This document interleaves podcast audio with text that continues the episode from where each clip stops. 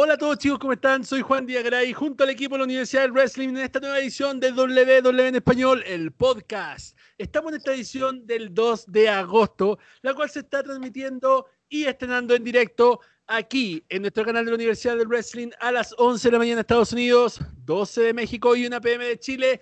Y este programa es presentado a ustedes gracias a Mock Bells, las mejores réplicas de cinturones de WWE, New Japan Pro Wrestling, All Elite Wrestling, la mejor réplica de All Elite Wrestling, la fabrica Mock Bells. Si quieren saber más de esto, tienes que seguirlo en sus redes sociales, Mock Bells en Instagram o derechamente a su página www.mockbells.com. Si van de parte de Juan y la Universidad del Wrestling, van a recibir un 30% de descuento, no aplicable sobre otras promociones que ya tengan Mock Belts. Y también, chicos, gracias a la tienda de Multiverse Unboxing Store de Salt Lake City, Utah, donde tenemos lo mejor en todo lo que son juegos de mesa, cartas y también nos han auspiciado con todos los premios que vamos a tener al llegar a los 10.000 suscriptores en nuestro canal de YouTube. Gracias a todas las personas que nos escuchan en todas las redes de podcast del mundo y que nos ven también en YouTube en directo en el estreno de la mañana. Entonces, chicos, tenemos muchos temas que hablar hoy día. Ya vamos a ir con la famosa sección de los 20 segundos inmediatamente y al final vamos a tener algunas preguntas de los usuarios, ya que nos siguen en Instagram, arroba Udel Wrestling, y que nos dejan su pregunta el día viernes. Así que eso, chicos, para no adelantar más, eh, bueno, los quiero saludar también, pues no lo he saludado oficialmente todavía. La sesión de hoy día va a ser de esta manera: Alejandro, John Maureira y Cote. Así va a ser, ¿ya?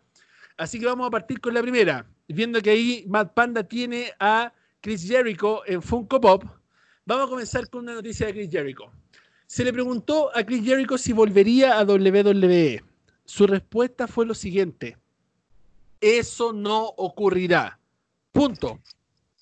Amo a Vince. Aprendí mucho. Me divertí mucho. Pero escucha, no te puedes quedar en el mismo lugar para siempre. Esa fue la respuesta del mejor en el mundo en las cosas que hace, diciendo que ya no volverá nunca más a WWE. ¿Qué les parece eso, chicos? Esa declaración que se mandó Chris Jericho. 20 segundos, Alejandro, luego John, luego Lacote. A ver, Chris Jericho debe ser uno de los personajes más grandes que ha tenido esta empresa. Eh, entiendo su decisión, entiendo que en este momento se la está jugando por All Elite Wrestling, es el personaje principal, a mi parecer, de All Elite Wrestling y creo que tiene que quedarse ahí más que nada por, por el contrato que tiene y por la plata que está ganando. Así que yo le deseo lo mejor. Me hubiese encantado que hubiese vuelto algún momento, pero creo que está tomando la decisión correcta. John Moreira. Eh, concuerdo con Alejandro que es uno de los mejores personajes y de hecho me gustaría verlo cerrar su carrera en, en WWE y no al, al Elite yo lo conocí en W y quiero verlo cerrar su carrera ahí. Perfecto, Cote. Yo creo que nunca tiene que decir nunca Chris Jericho, porque él juega mucho con este tema de, del, poder mover fanaticada. Él tiene una fanaticada que lo sigue para todos lados. Él se va a Japón, la gente lo sigue. Se va a otra empresa en Estados Unidos, la gente lo sigue. Se va a México, la gente lo sigue. Y yo creo que el señor Jericho nunca tiene que decir nunca. Muy bien, eso es lo mismo que pensamos todos. Así que esperemos a ver qué pasa. Yo me imagino a Chris Jericho regresando para un par de luchas más a WWE, eh, porque al final siempre regresa. Eso es. Ok, Adam Cole se vio involucrado en una de las polémicas de la semana pasada. De hecho, fue el main event de nuestro podcast la semana pasada. Adam Cole eh, estuvo en el Pat McAfee eh, Show y se mandó una de aquellas cuando le empezaron a tocar todos los botones y explotó y insultó a todo el mundo diciéndole fuck you, fuck you a todo el mundo que estaba involucrado en el set de grabación. Luego de eso, eh, Triple H fue invitado al McAfee Show y eh, Pat McAfee le preguntó qué había pasado con Adam Cole, que si él lo había mandado a pedir disculpas porque Adam Cole pidió disculpas públicas en Twitter y eso salió en el programa NXT, donde volvieron a citar lo mismo. Entonces, muchos medios dijeron de que esto no había sido un storyline, que esto fue real.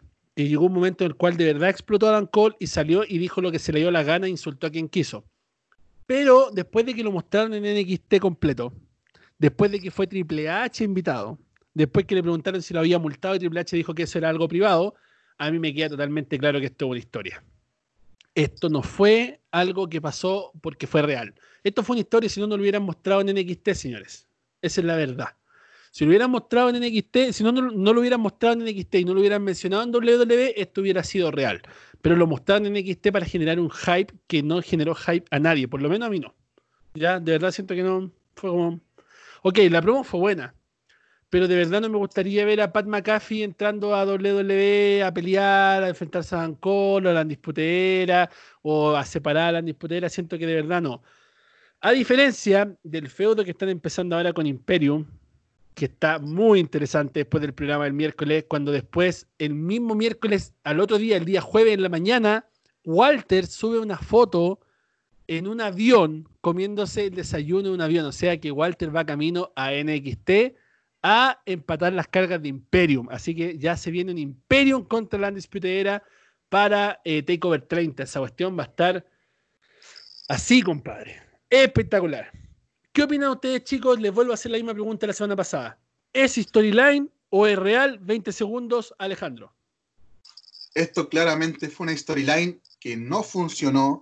Esperaba mucho más de esto. Eh, si querían mantener vivo el nombre de Adam Cole, lo tuvieron por su momento, pero esto no va a llegar a nada y lamentablemente no tenía nada que ver con la storyline de entre la Undisputed Era Imperium, que también me produce mucho hype, pero yo creo que esto fue una humorada, un, como un algo que creó Triple H y que no le funcionó.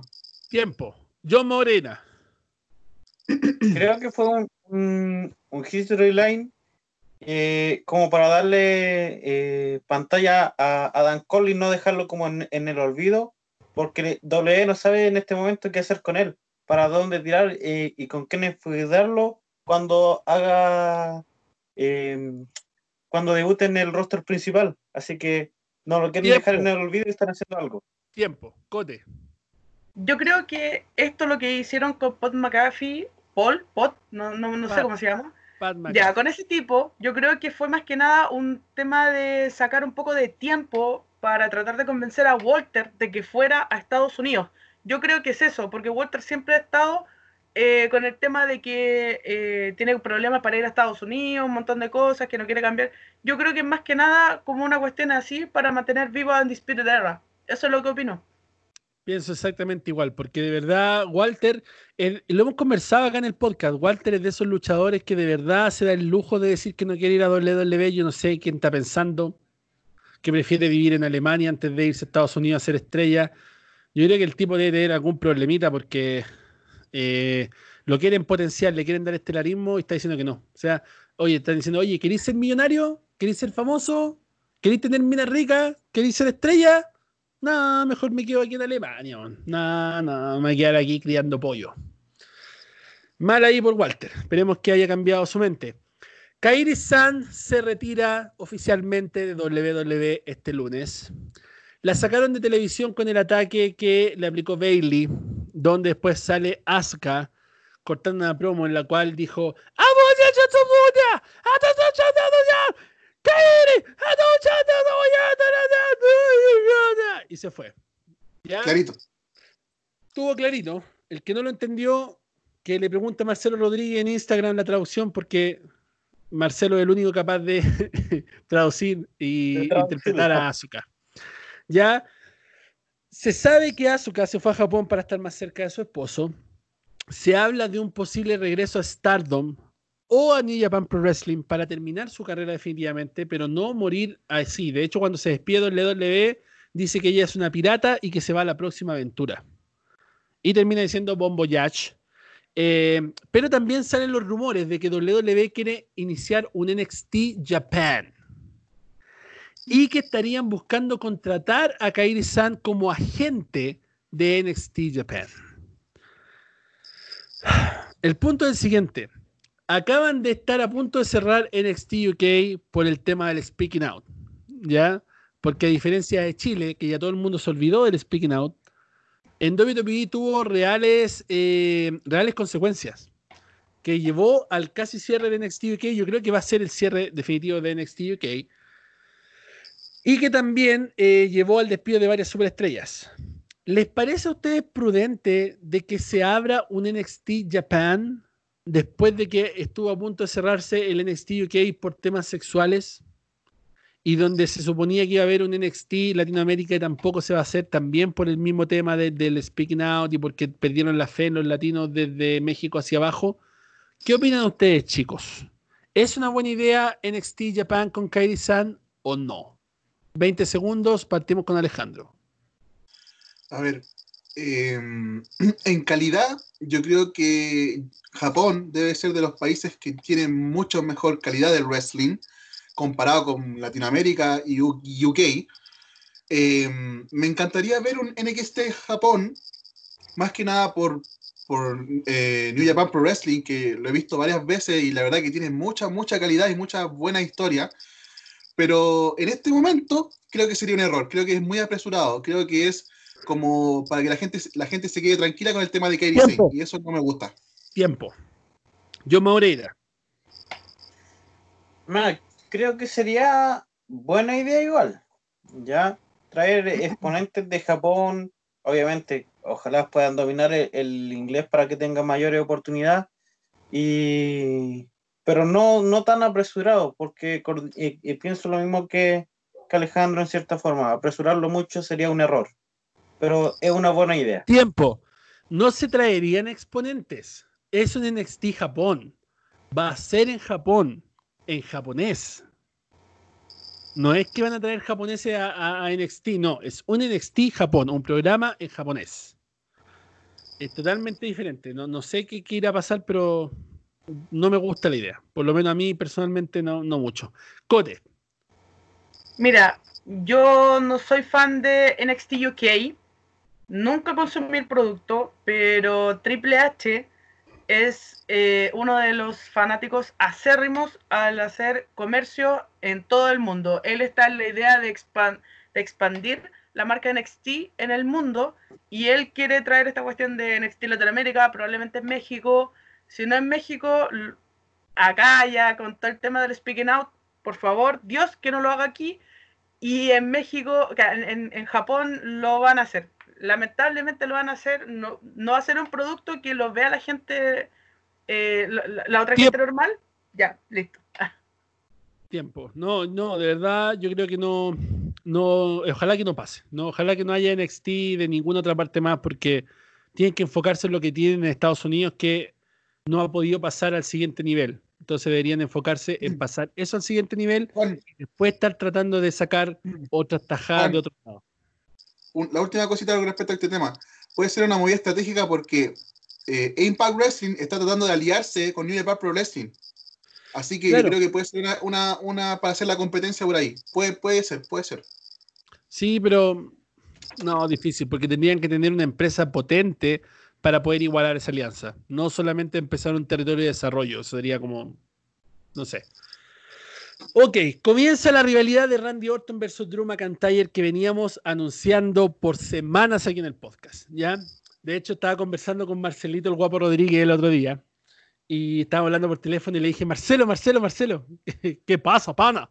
Le digo, hey, ¿viste que va a ser Randy Orton contra Drew McIntyre en SummerSlam? Y me dijo, le apuntaste, le apuntaste, mi pana. Y vi que los chicos del podcast también le apuntaron porque todos decían que iba a pasar eso. Así que muy bien, chicos. Fue genial, porque veníamos diciéndolo de, alto, rato. De hecho, desde WrestleMania empezamos a hablar de que el rival que tenía que tener a SummerSlam era Randy Orton. Sí o sí. Y se fue construyendo la historia, se fue construyendo la historia hasta que este lunes RKO de la nada para Drew McIntyre, quien queda agonizando en el suelo, y un RKO Randy Orton levantando el cinturón de la WWE en lo alto, señores. ¿Qué les parece esta rivalidad? 20 segundos. Me encanta esta rivalidad. No había otro personaje ni luchador en el roster de Raw que podría igualar los over que está Drew McIntyre. Así que a mí me encanta, creo que va a ser la mejor pelea de ese pay-per-view por lejos. Así que Orton y McIntyre, bueno.com. John Moreira. Concuerdo con ustedes dos. Eh, Randy Orton para mí como he dicho siempre desde que estamos en el podcast, eh, que Randy Orton es uno de mis favoritos. Así que creo que va a dar una muy buena rivalidad y muy buena promo. No, Con- yo opino personal que el tema de McIntyre y Orton es la lucha más importante que se va a generar en SummerSlam. Va a ser la más importante, va a ser la que todo el mundo va a estar mirando porque es demasiado importante, es demasiado grande porque es el más grande rival que va a tener que enfrentar Drew McIntyre desde Brock Lesnar. Exacto. Muy bien. Ah, SummerSlam ha sido el tema de conversación de las últimas semanas, no solamente nosotros, sino que de todos los fanáticos de la lucha libre. Primero se rumoreaba que se iba a hacer SummerSlam en Nueva York, y sea en Boston igual. Luego, la semana pasada, me llegó un correo de la arena diciendo, ¿sabe qué? Cancelamos definitivamente, pida de vuelta su entrada a Ticketmaster. Después que devuelven la plata, sale eh, la noticia de que probablemente, bueno, más que noticia fue un rumor, de que probablemente SummerSlam no va a ser en el Performance Center, sino que va a ser como UFC, en una isla privada o entiendas una playa o en un crucero. Imagínense lo especial y lo espectacular que sería eso, ¿ya? O sea, me imagino a Bray Wyatt tirando a- al, al Braun Strowman al mar y que se lo coman los cocodrilos o, o lo- o lo- o los tiburones. no sé. Pero eh, me parece espectacular la idea. Sería genial que fuera en un crucero. Imagínense SummerSlam en un crucero. Obviamente, sin fanáticos, que quede claro, esto es sin fanáticos, comprobado, ya, porque de hecho Vince McMahon ha estado en la, en la disyuntiva de, de sus fechas porque había arrendado dos, dos arenas para hacer eventos con público en el mes de julio y se le cayeron. ¿Ya? Entonces, la fecha se le ha ido moviendo, se le ha ido moviendo, se le ha ido moviendo. Entonces, SummerSlam sí o sí será sin público. ¿Qué creen de esta idea? ¿Es bueno o malo para los negocios? ¿Y qué prefieren? ¿Playa o crucero? 20 segundos, Alejandro Johnny Cote.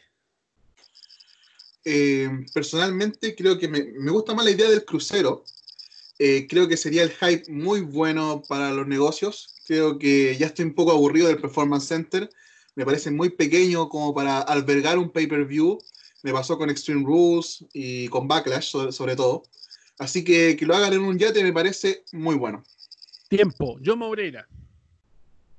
Son las dos ideas llamativas, pero creo que sería mejor en el yate, ya que en, en una playa habría mucho espacio que rellenar. Sabemos que va a haber público como DNXT, pero habría mucho espacio vacío. Entonces creo que el yate sería mejor. Cote. ¿Sabes qué? Estaba tomando la idea de John Maureira con el tema del, del espacio. El espacio, el tema, si es que lo hacen en una playa, van a tener que ver el tema de gaviotas o el tema, no sé, me imagino una cosa así. Pero me gustaría también la playa. Me, me gusta más la idea del yate, pero la idea de la playa sería solamente para generarle el hate a, a Cody Rhodes. No sé, tengo, tengo esa cuestión. pero the crucero. beach. Claro. Claro. Ok, gracias chicos. Charlotte Flair tuvo una cirugía el día 25 de julio. Gracias a Dios todo salió bien. Pero ella ha recibido muchas ofertas de Hollywood. Hollywood quería llevarse a la reina de WWE a sus filas. Esto generaría obviamente el siguiente paso para la carrera de Charlotte Flair, quien saltaría de la WWE a Hollywood, como lo han hecho otras personas como La Roca, John Cena, eh, el mismo Roman Reigns, que al parecer está muy tentado por irse también a Hollywood, y otras superestrellas más del mundo del deporte. Ok, pero hasta el momento se reporta también que Charlotte Flair está full con WWE, ya, y que desea arreglarse. Así que esperemos que la operación eh, no tarde tanto tiempo, que, por favor se sane pronto, porque creo que se fue a operar las pechugas, por eso dice esto, es lo que dijeron por ahí. Eh, así que esperemos que Charlotte Flair pueda regresar pronto. De verdad, eh, yo creo que Charlotte Flair va a cumplir la meta de ser 16 veces campeona y se va a retirar. Si lo logra en dos años, se va a retirar en dos años. Si lo logra en cinco, se va a retirar en cinco. Y yo creo que eso es lo que WWE quiere hacer: darle 16 campeonatos como se los dio su papá y después la van a retirar. Yo creo que Charlotte sí se va a ir a Hollywood, pero no sé qué tan buena carrera podría hacer en Hollywood porque la verdad es que como actriz no sé qué tan buena puede hacer. ¿ya? Eh, es carismática, tiene personaje, así que podría personalizarse, pero me da miedo de que saliera otro La Roca, ¿ya? Entiéndase que La Roca es el actor mejor pagado de Hollywood. Es la persona, de hecho, que gana más dinero en el mundo. la persona que gana más dinero en el mundo con su personaje, ¿ya? Es el mejor pagado en Instagram, es el mejor pagado en Hollywood, es el mejor pagado en programa de televisión.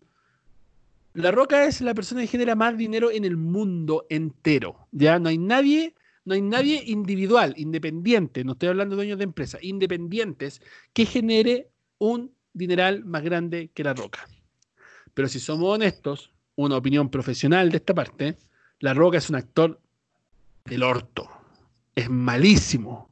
Horriblemente malo como actor. Es asquerosamente malo como actor.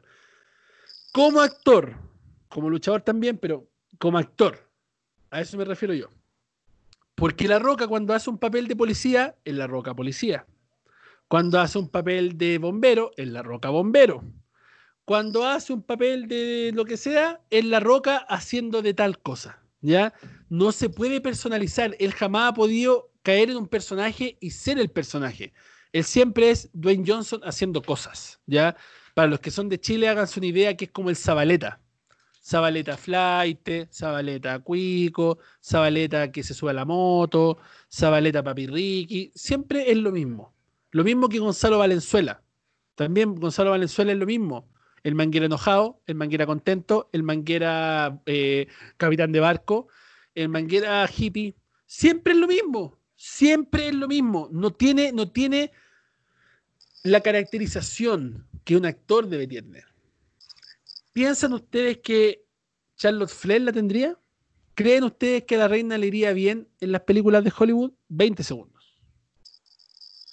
A ver, me encantaría defender a La Roca en este momento, pero no lo voy a hacer. Creo que se defiende bien solito, siendo el mejor del mundo. Eh, pero yo tengo un miedo con el tema de Charlotte Flair, porque Charlotte en este momento, para mí, es la mejor luchadora del mundo, junto con Asuka. Y si ella se va a Hollywood, mm, no me gustaría porque le extrañaría demasiado en el ring. Creo que no hay, no hay una queen como Charlotte Flair en este momento en WWE ni en ninguna otra compañía. Así que eh, obviamente, si es mejor para su carrera, para su salud, porque obviamente ganar dinero, el mismo dinero haciendo películas que en WWE, mejor haciendo películas, porque no está poniendo en peligro tu, tu físico. Entonces, si es así, ojalá que le vaya bien, pero ojalá que no, porque me encantaría seguir viéndola en WWE. Ojo, eh, como motivo de réplica lo que dijiste, tú eres fan acérrimo de la roca, pues bueno, obviamente iba a tirarte un comentario para defenderlo. pero siendo, pero siendo bien honesto, viejo, eh, cuando tú decís, no, la roca se defiende solo porque es el mejor en el mundo, es como decir, Roman Reigns se defiende solo porque es el mejor luchador del mundo. ¿Ya? Es una opinión de alguien que es muy fanático de, de X personaje, ¿cachai? En este caso, la gente que es fanática de Roman Reigns realmente cree que Roman Reigns es el mejor luchador del mundo. ¿Cachai? Obviamente en gusto no hay nada escrito. La Roca, yo concuerdo contigo en lo que tú siempre has dicho, La Roca es el mejor personaje que había en WWE. Histórico. Histórico. Mejor que Hogan, mejor que Cena, mejor que Stone Cold, La Roca. 100%. 100%. Pero estamos hablando de la forma actoral, ¿cachai? Y tú sabes que ahí No, entran sí. Ahí De hecho, concuerdo contigo que a, mí no me gusta nunca, nunca me gustó La Roca como actor. Yo estoy hablando de La Roca como luchador y como eh, WWE. Pero me da ese- tengo ese miedo de que perder a Charlotte porque es demasiado importante para este momento Claro, para no, yo también, si me preguntan a mí, yo también creo que Charlotte es la mejor luchadora del mundo actualmente. Es completísima, totalmente. Personaje, habilidad luchística, timing, eh, ya veo, esos moonsault que se pega. Charlotte es, es literalmente genéticamente superior, como dice. John Moreira y Cote.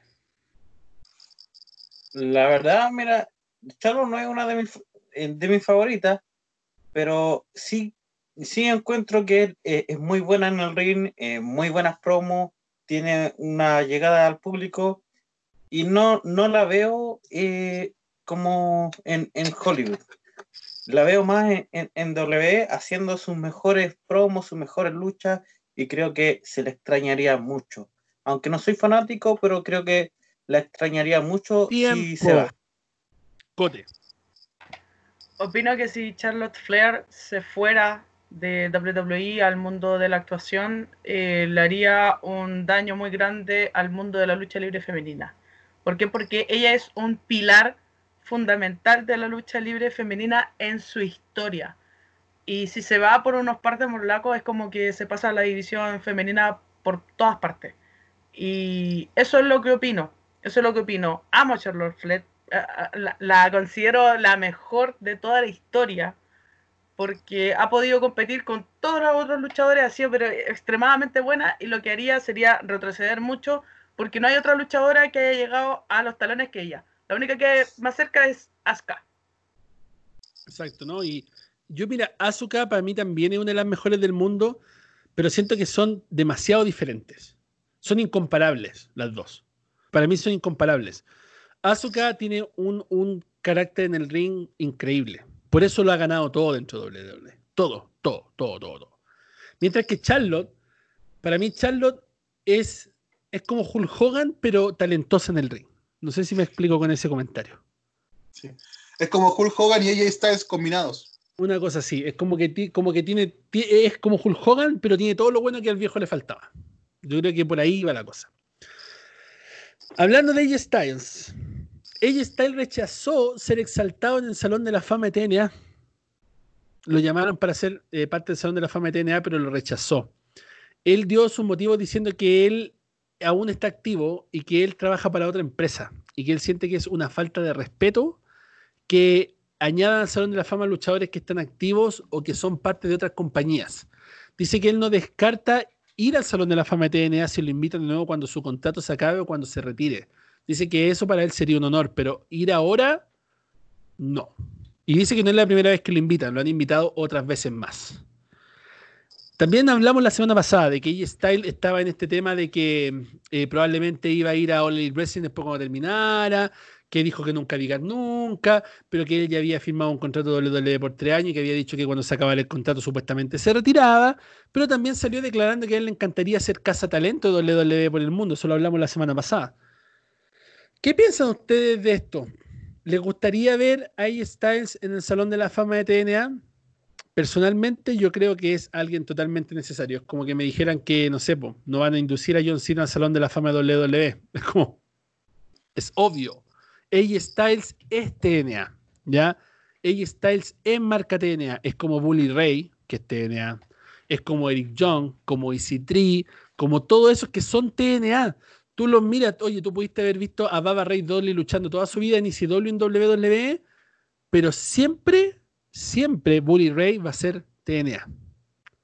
Si me lo, me lo quieren pintar a mí de otra forma, no, es TNA. Ese tipo es TNA, por donde lo miren.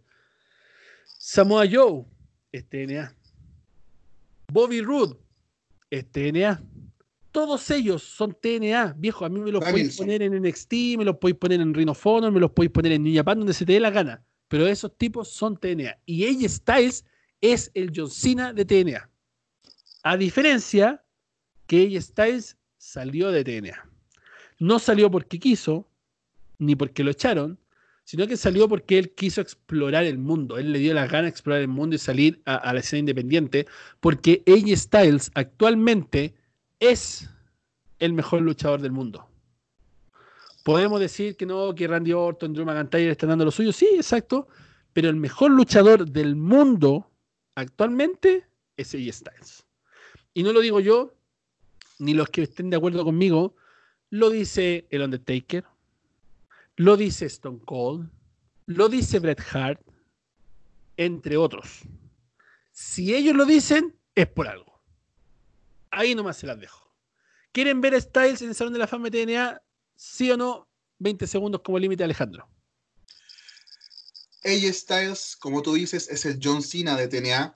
Nos dio la mejor pelea en la historia de TNA junto a Samoa Joe y creo que Danielson, no sé, no sé si estoy equivocado, si me, equivoco, por favor me corrigen, en una triple amenaza, cuando el ring todavía era hexagonal, eh, le dieron prestigio al, campeonato de la División X. Me encantó su estadía en el TNA y obviamente tiene que estar en el Hall of Fame, no ahora, pero cuando se retire. Por favor, Hall of Fame, AJ Styles.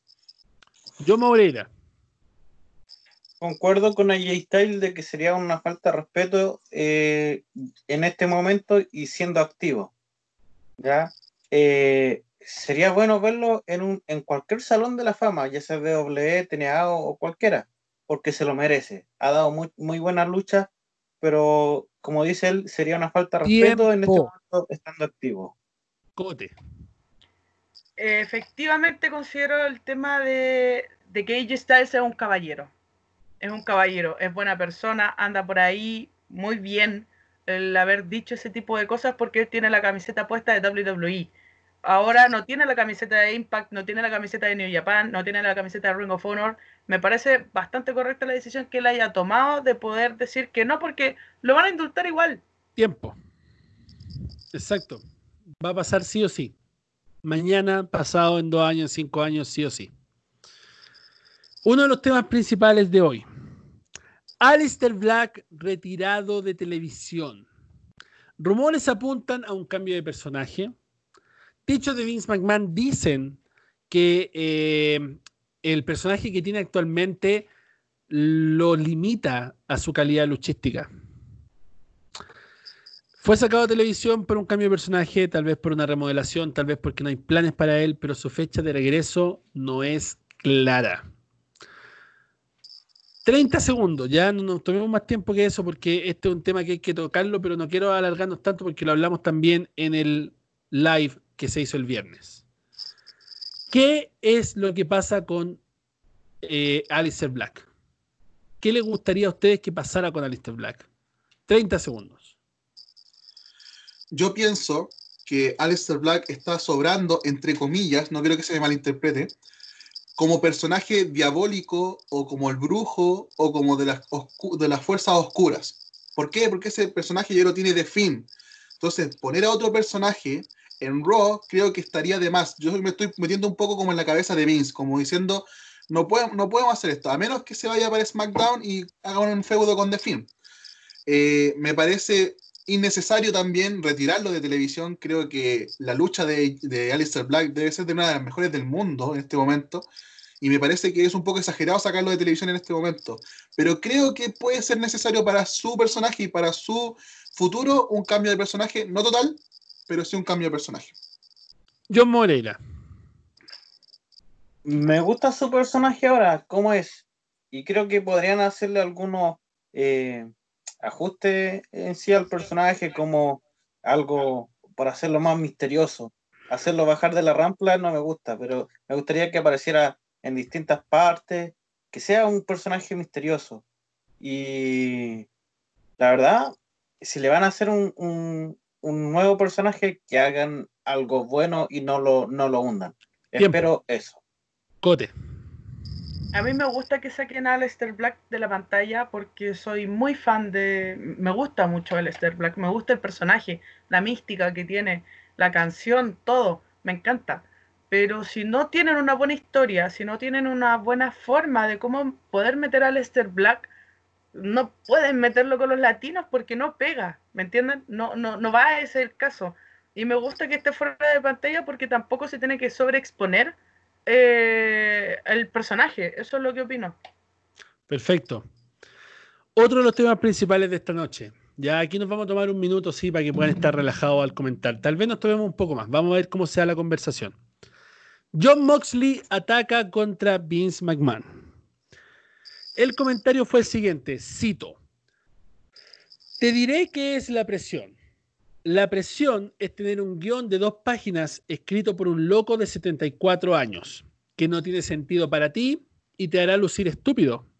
Estás en la televisión mundial y tienes que memorizar cada línea y de alguna manera lograrlo sin parecer un completo imbécil. Eso es presión. Muchas veces lo logré, muchas veces no, pero nunca volveré a estar en esa situación. Acá se dicen muchas cosas. Lo último dice, nunca volveré a estar en esa situación, lo que dice que Dean Ambrose probablemente nunca regresará a WWE, cosa que yo no lo creo. Yo creo que en cualquier momento, después de All Wrestling o que se pelee con alguien en All Wrestling, lo primero que va a hacer va a ser correr a WWE por esto. ¿Ya? Personalmente, siento que Dean Ambrose, John Moxley, Jonathan Amigo, como se llame este, este tipo, eh, es un mal agradecido, viejo. Es un mal agradecido. Y a lo mejor ese comentario del mal agradecido va a sonar súper fanboy de Vince McMahon, ¿ah? porque cada vez que alguien dice, no, es que este es un mal agradecido porque le dieron de comer, suena como fanboy. Suena como, oh, fanboy está defendiendo a su empresita, está defendiendo al jefecito, no. No es eso, no es eso, chicos, pero yo siento que es un mal agradecido porque remontándonos al tiempo de CZW, donde pelea cualquier pergenio, cualquier tipo que aparece que quiere llegar a CZW, llega a CZW. De hecho, hay un luchador chileno, unos luchadores chilenos, que ahí, está la cote haciendo señas con la boca, que vinieron acá con esta cosa de la, del permiso esta, que te permite venir a Estados Unidos por tres meses como turista, y vinieron a luchar, a trabajar a Estados Unidos, y se llenaron la boca y se llenaron en todos lados hablando de que habían venido y casi fueron campeones CZW y todo. CZW, para los que no saben, es una empresa extrema de lucha libre, donde cualquiera puede luchar, compadre. Pueden recoger un vagabundo acá en la esquina y decirle, oye, quería ir hoy día a CZW, no te vamos a pagar ni uno, pero vaya a aparecer unos videos de YouTube. Ya, vamos. Eso es CZW. ¿Ya? Ahí John Moxley era John Moxley. ¿Ya? Ganaba 20 dólares por noche, 100 dólares por noche, si es que una noche muy buena, y acaso. Y acaso. Y se reventaba el cuerpo. ¿Ustedes han visto fotos de John Moxley? en CZW? ¿Han visto cortos de John Moxley reventándose el cuerpo en CZW por 20 dólares? Ese era John Moxley. Un día, en un tryout, lo vieron, les pareció interesante de la forma en la cual este tipo se rompía el cuerpo y dijeron, oye, llevemos a un posible nuevo Mick Foley a WWE. Sí, aquí tenemos aquí un, tonto bueno que va a hacer lo que nosotros queramos. Se lo llevan a la extinta eh, Florida Championship Wrestling, donde pasó sin pena ni gloria. Se va a NXT, donde pasó sin pena ni gloria. Y luego generan esta idea de The Shield, donde obviamente era el eslabón débil de The Shield. Porque primero, Roman Reigns era el favorito de Vince, obviamente. Seth Rollins era el mejor de The Shield tanto en habilidad luchística, tanto en el micrófono, tanto en todo, Seth Rollins era lo mejor de The Shield. Y al final venía Dean Ambrose, quien tuvo un reinado como campeón eh, de los Estados Unidos durante su tiempo en The Shield. Asqueroso el reinado. Defendió el título, ¿cuánto? ¿Tres, cuatro veces y fue campeón como 500 días? Malísimo el reinado de campeón de Estados Unidos. Horrible. Luego se hace esta división eh, de The Shield. Roman Reigns sigue siendo One Man Shield con la música, el traje, todo. Y estos otros personajes crean sus propios personajes. Ahí donde vive de nuevo John Moxley 2.0 versión WWPG.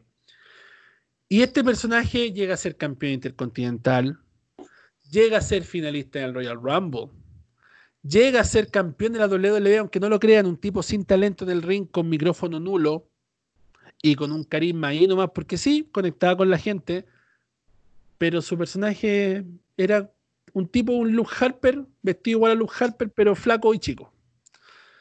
Su finisher es una DDT, pues viejo. O sea, llevémoslo para ese lado, ¿cachai? Su finisher, su llave letal es una DDT, ¿cachai? O sea, así, cero.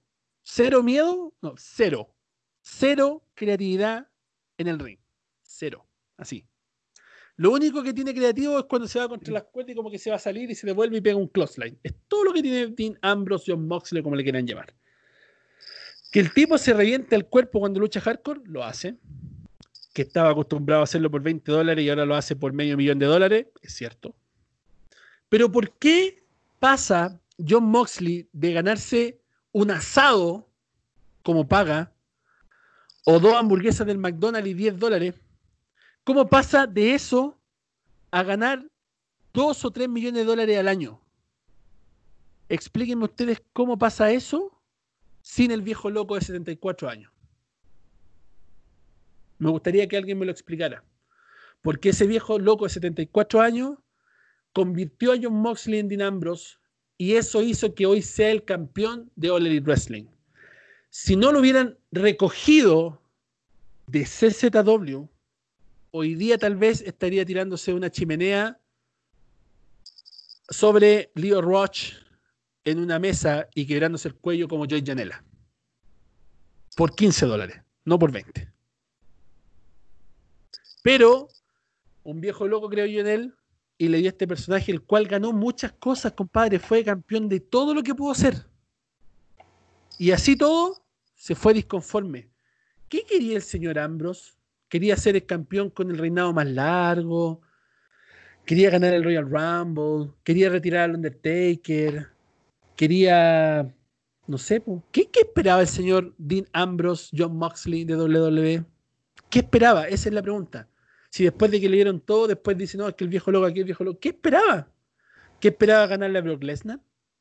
¿Qué esperaba ser el nuevo 100 Punk, compadre, con esas habilidades que tenía? Yo lo hubiera dejado como Jover. Pero no, este tipo fue campeón de WWE, creo que dos veces, si es que no me equivoco, si es que no me falla la memoria. Imagínense, luchadores espectaculares como Booker T, luchadores espectaculares como Mark Henry, como Bobby Lashley, eh, muchos más, Roddy Piper, Razor Ramón, nunca fueron campeones de WWE, nunca. Dean fue dos veces campeón. ¿Se lo explican de alguna manera? ¿Tiene sentido? A eso yo le llamo ser malagradecido. Poniéndolo en ese contexto, yo lo llamo ser malagradecido. No en el tema de decir, oh, me fui de la otra compañía, se fue de la compañía, engañó, porque este tipo se fue de la compañía, habló con Miss McMahon y le dijo, hey, ¿sabes qué? Me quiero tomar un break. ¿Cachai? Me voy a ir un tiempo, voy a ir a Hollywood, voy a hacer esto, voy a descansar todo y vuelvo. Engañó a la compañía para que le liberaran del contrato y le sacaran la cláusula de no competencia en 90 días, porque según él iba a ir a la India, iba a ir a Japón y todo el tema, por favor sáquenme la cláusula de competencia. a un par de días después se manda una promo en Twitter donde sale y dice John eh, Moxley regresa o Moxley está libre, no sé qué cuestión, bla, bla, bla y el día del pay-per-view Double or Nothing de, de esta cuestión de Impact Wrestling, es decir, pues son muy parecidas con AEW, aparece John Moxley debutando la primera noche. Imagínense. Y desde ahí ha despoticado contra la compañía. Hablamos con Alejandro Matpanda, quien dice que, claro, que él está sacando la cara por su empresa, que está tratando de generar eh, comentarios y que, y que bueno. Y sí, tiene razón, es cierto. Pero creo que hay límites. Y este tipo con esos comentarios los cruza todos. Yo siento que es un mal agradecido de mierda. Y espero que nunca regrese a WWE. Yo sé que va a regresar a WWE algún día por esto. Porque es un compadre que solamente le importa eso. Pero después de todo lo que ganó en la compañía, después de pasar de 20 dólares a 1 o 2 millones de dólares, y de más encima cogerse a René Young, yo creo que este compadre la hizo toda en WWE y después para que venga a echar la culpa al viejo loco. No sé, te lo entiendo de Bodalas, te lo entiendo de Curtis Axel. Te lo entiendo de Eric John, que incluso le agradeció a Vince McMahon. Te lo entiendo de Cesaro. Cesaro. Claro, Cesaro, Cesaro. Que Cesaro hoy día, por ejemplo, se fuera de la WWE y se pegara este comentario, dedo para arriba. Compadre, si Cesaro se va hoy de la WWE y dice que es presión que un viejo loco te elija todo y te haga hacer el ridículo en televisión mundial, yo soy el primero en decir que Cesaro tiene toda la razón. Porque Cesaro, compadre, es un as del ring. Es un tipo inteligente, fuerte, bien parecido, que conecta con la gente, que el único problema que tiene es que no tiene micrófono. Lo único. Pero todo lo demás lo tiene. Y Dinambros no tenía ni micrófono, ni la calidad de Cesaro, ni el carisma de Cesaro. La conexión con la gente sí, pero no tenía nada de lo que tiene Cesaro y lo tuvo todo. A eso le llamo ser mal agradecido. Tomémonos un tiempo prudente, uno o dos minutos, pero a conciencia, ¿ya? Por favor. Alejandro. A ver, esto lo discutimos bastante con Juan no quiero ser abogado del diablo con respecto a Dinambros porque yo también lo considero un desagradecido, como dice Juan, totalmente de acuerdo con todo lo que dijiste, hasta en la opinión luchística de él, totalmente de acuerdo. A lo que yo voy es que esta decisión de que ex WWE le empiecen a tirar caquita a su ex eh, empresa, que le dio de comer por mucho tiempo, yo creo que es una bajada de línea de la empresa de All Wrestling. ¿Por qué digo esto? Porque la semana pasada discutimos de lo que dijo Jim Ross, ahora va a salir John Moxley, probablemente Matt Cardona se va a plantar alguna declaración también, no me sorprendería para nada. yo creo que esto es una decisión empresarial. Muchos me van a decir que no, que esto es una decisión personal, que, que son solamente coincidencia de que muchos ex WWE hagan este tipo de comentarios. Pero yo creo que no. Esta es una opinión sumamente personal, puedo estar totalmente equivocado, totalmente equivocado, perdón, y lo sé, puede que sea, puede que sea cierto.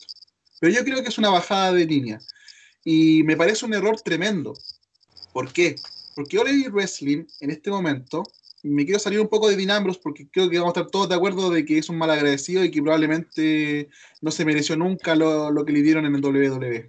Yo creo que vamos a estar todos de acuerdo. Pero me voy a All Elite Wrestling. Eh, All Wrestling, gente, tiene que ser la nueva All Elite Wrestling.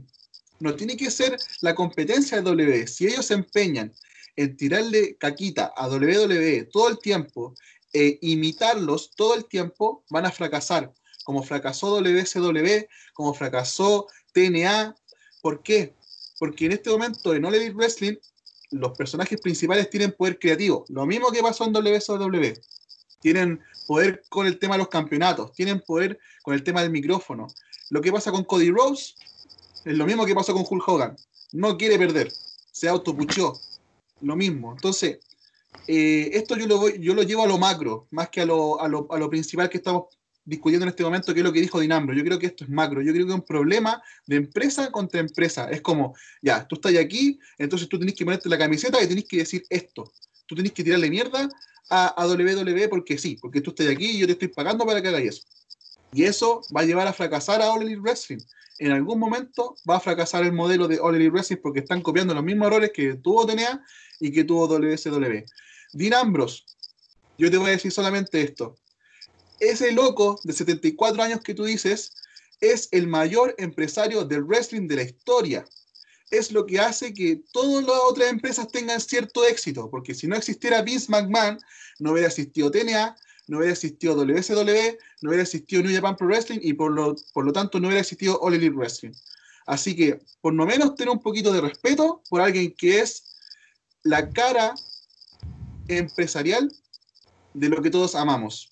Porque yo creo que le faltó el respeto a, eso más que nada. Porque eso de que, de que del guion, que dos páginas, loco ¿qué onda te pasa en la cabeza, hermano? Piensa un poquito lo que estáis diciendo. O sea, un actor se tiene que aprender el doble de eso en un día. Y tiene mucha más presión. Viejo, viejo, yo me pegaba horas de teatro de dos horas, 64 páginas, viejo. 64 páginas, weón. ¿Cachai? ¿Por cuánto? Y gratis. Hay muchas veces gratis. 64 páginas. ¿Qué es aprenderte un guion de dos hojas? cuando estáis ganando 2, 3 millones de dólares anuales y te estáis cogiendo a René Young. ¿Cachai? Y, y, más, y más que nada, eh, nunca yo, a ver, yo en el momento de que Dean Ambrose estuvo en WWE con todo su auge, yo nunca le vi hacer el ridículo.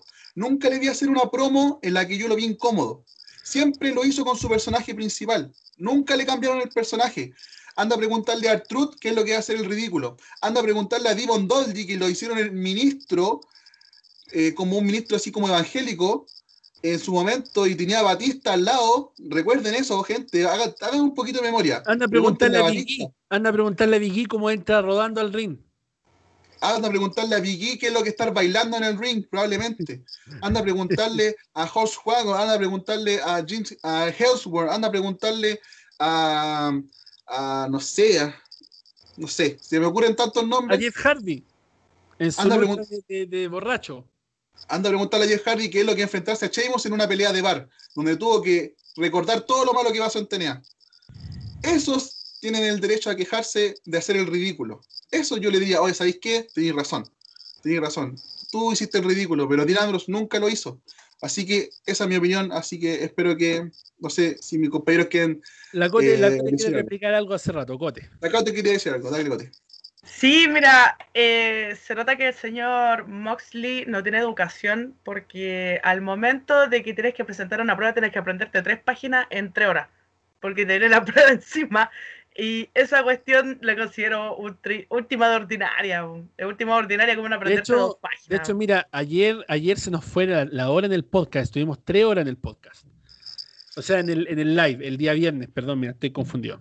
El viernes estuvimos tres horas en el live y alguien hizo un comentario en el chat. Tiene que haber sido chileno porque dijo, yo no sé qué tanto se queja John Moxley si Vince McMahon lo sacó de cuarto medio. Justamente.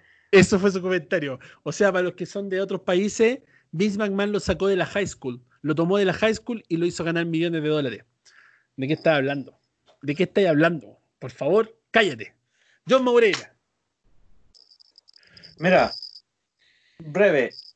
Una vez campeón mundial, tres veces campeón intercontinental, una vez campeón de los Estados Unidos con uno de los reinados más largos, dos veces eh, campeón en parejas, Money in the Bank, eh, eh, Grand Slam, y sacó también eh, Slammy Award cinco veces. Tuviste todo. Te quejáis de lleno. Hay luchadores que llevan años y aún no han logrado nada. Kofi Kingston, 11 años para poder ser campeón mundial. 11 Ojo, años. Ojo, punto ahí. Para que después Brock Lesnar le ganara en 5 segundos. Eso es hacer el ridículo. Eso es hacer el ridículo. Mientras que este señor Moxley tuvo una lucha con Brock Lesnar y por lo menos le aguantó como 5 minutos o 10, algo así. O sea que el ridículo, ridículo no lo hizo. ¿Cachai, no? Kofi Kingston puede alegar por eso. Tiene derecho a reclamar, oye, ¿cómo me, me hicieron perder así tan rápido? Por último, unos dos, tres minutos para haber dado un poco de lucha, pero no, en un par de segundos no. Yo me he aprendido eh, libretos de 10 hojas, de hecho, mi diálogo y el diálogo de mis compañeros. Y no me quejé nunca por eso. Y, y la verdad, sí, concuerdo con usted, un mal agradecido. Dije acá recién lo que él obtuvo en WA, o sea, en WWE, Y la verdad- oh, todo, todo, todo, todo. sí me confundí, ahí, WWE. toda la razón, Bien. Johncito. Cote, ¿quieres comentar algo extra? Lo, lo último que quiero comentar yo. Uno de mis luchadores preferidos se llama Kurt Angle.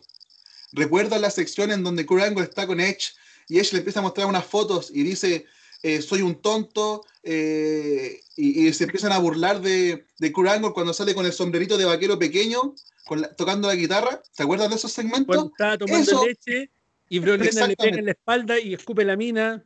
Exactamente. Eso es hacer el ridículo. Y Kurt, Kurt Angle, po. Kurt Angle, uno de los mejores luchadores de la historia de WWE. de la historia del mundo. Dale, viejo. Oye, y su retiro, y que su retiro fue horrible. Su retiro fue horrible. Cote, Dale, ¿querías lo- decir algo extra? No, y el I'm just a sexy Kurt. Sexy Kurt. Esa es una de las mejores promos. Cuando salió Oye. vestido de John Cena. es una de las mejores cosas y loco, él fue campeón olímpico. Campeón olímpico. Ha sido uno de los pocos que tenemos, él tiene el honor de haber participado en los Juegos Olímpicos y ganarlo. ¿Ya? Él le Con da el cuello roto, con el cuello roto. Y con el freaking break. eh, With a broken Oh. freaking neck. Esa cuestión. ¿Sabes qué? Me indigna, me indigna y quiero usar una palabra más fuerte para el señor Moxley, que es mala clase. Un señor extremadamente mala clase. ¿Por qué? Llegó a WWE con un pasado nefasto en CZW, porque yo en mi tiempo también consumía CZW para ver cómo se mataba a la gente. Todo el mundo aquí vio Jackass. Todo el mundo lo vio. Sí. Diga la verdad, Rosa. Todos se- ¿Quién no ha visto Jackass por loco? Johnny Knoxville. claro, todos vieron Jackass, todos vieron CZW.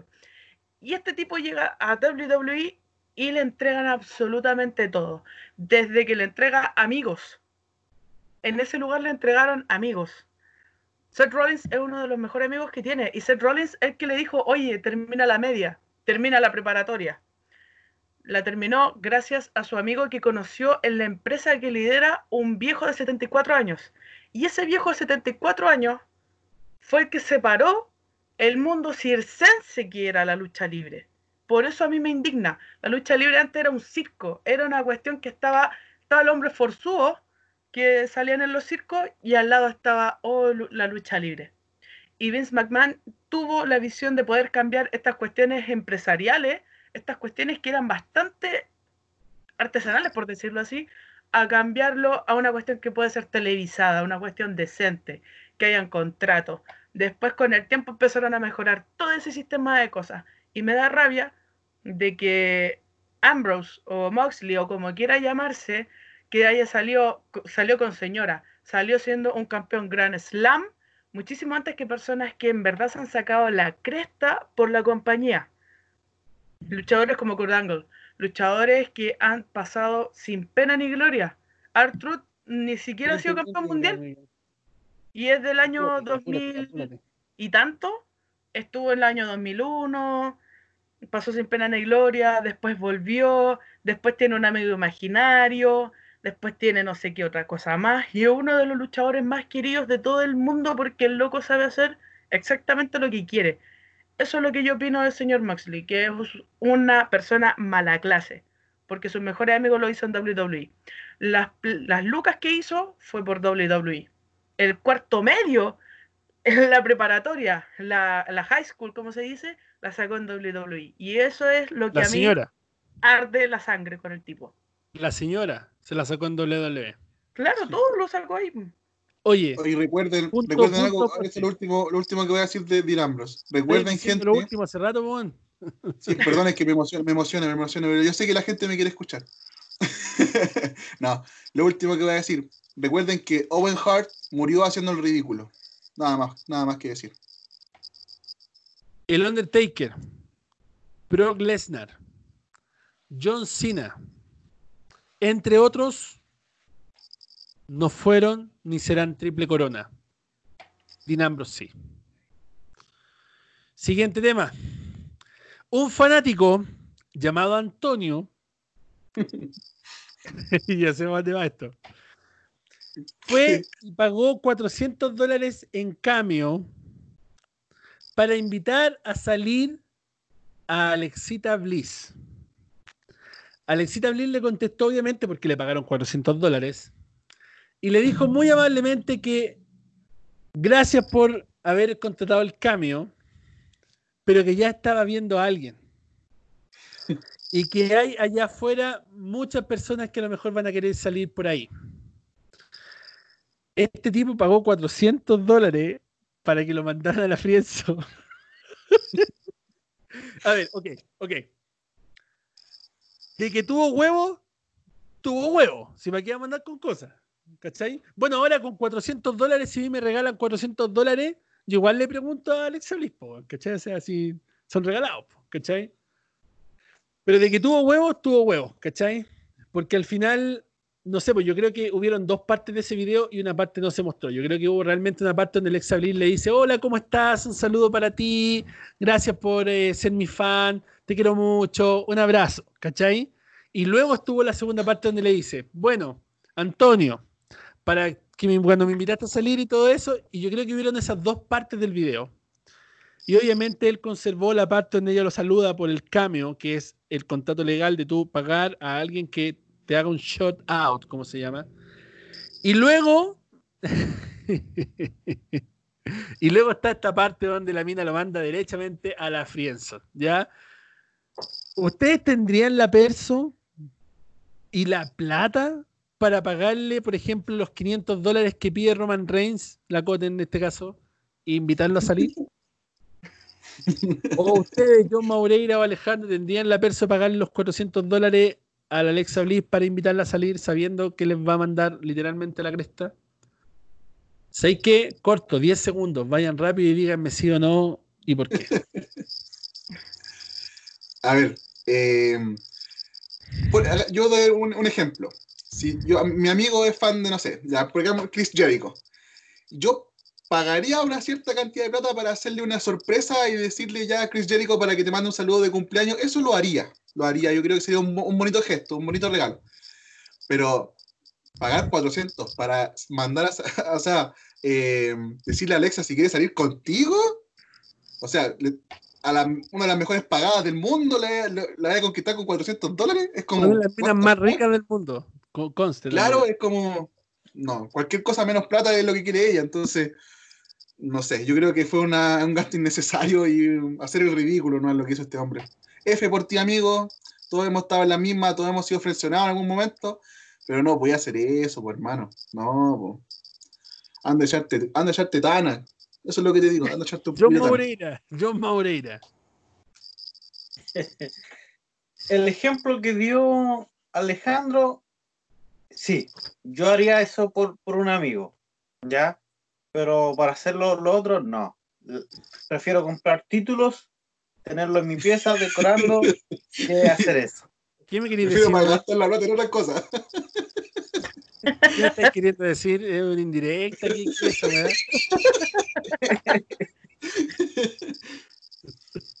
Cote, No, yo con esos 400 dólares me hubiera comprado hace rato la lavadora que me hace falta. ya, hubiera pagado el internet para que no me lo hubieran cortado ayer. claro. No, le pagaría una, una monedita a alguien para que baile, no sé, pero no. No, Estupidez. Las noticias que hace el Juan, las noticias. fue, fue un meme a nivel mundial esta cuestión. Sí, sí, Yo esto, lo- esto lo Es leí en una página, esto lo leí en una página en inglés y después vi que lo habían publicado en todas las páginas de español. Fue, fue un meme. Así es. Meme la. Ya, pasemos. Mark Cardona hace su debut en All Elite Wrestling. Está mamadísimo, sí, es verdad. Pero honestamente, ¿le ven futuro en All Elite Wrestling? Siendo bien honesto, porque hablemos de Zack Ryder, otro de que posiblemente se podría quejar de hacer el ridículo y de todo el tema y, y, y allá. Se podría quejar porque él se tuvo que comer varias cosas, entre ellas se comió a Emma, se está comiendo a Chelsea Green, entre comillas. Pero, pero, seamos bien honestos, este, este tipo siempre fue malo en el ring. Siempre fue malo. Siempre fue malo. Zack Ryder. Nunca tuvo ni un brillo. ¿Ustedes creen que Zack Ryder vendía muchas camisetas? ¿Ustedes creen que mucha gente se compró el título del internet cuando sacaron esa, esa réplica? ¿Ustedes creen que de alguna forma este tipo tiene algún brillo, alguna, alguna gracia? Aparte de que cortó la cuarta pared y sacó el cinturón intercontinental que no le correspondía ganar en WrestleMania. ¿Hay algo más que, que este tipo haya hecho que lo haga interesante? No, personalmente yo siento que no. A lo mejor me equivoco, a lo mejor a ustedes les gusta Zack Ryder, son fan de Zack Ryder. Pero no sé, po, encontrar un fan de Zack Ryder es tan escaso como encontrar un fan de Mojo Rawley. Para que se hagan una idea. Que también de paso es amigo de Zack Ryder. Muy buenos amigos. ¿Le ven futuro en All Elite Wrestling? Honestamente, Alejandro, 20 segundos. A ver, lo mismo que dije recién. Están imitando la fórmula WSW, contra a ex WWE y más encima fueron Jovers. No, no le veo futuro porque no es bueno en el ring. Zack Ryder como personaje jamás dio que hablar, jamás. Siempre fue como el tonto, como el- el- el imbécil, eh, tratado, siempre fue tratado así. Lo mejor que tenía Zack Ryder era la canción. La Oh Radio, Tell Me Everything You Know. Esa era lo mejor que tenía, la canción. Y la verdad que me gustaría verlo con otro personaje en All Elite Wrestling. Ojalá sea Hill y verlo de otra forma. O sea, pero no, no le veo mucho futuro. John, Personalmente no le veo futuro, tampoco no me llamó nunca la atención y tampoco me importa si regresa o no a WWE. La verdad, tampoco me importó su retiro, así que que haga lo que quiera, ¿no?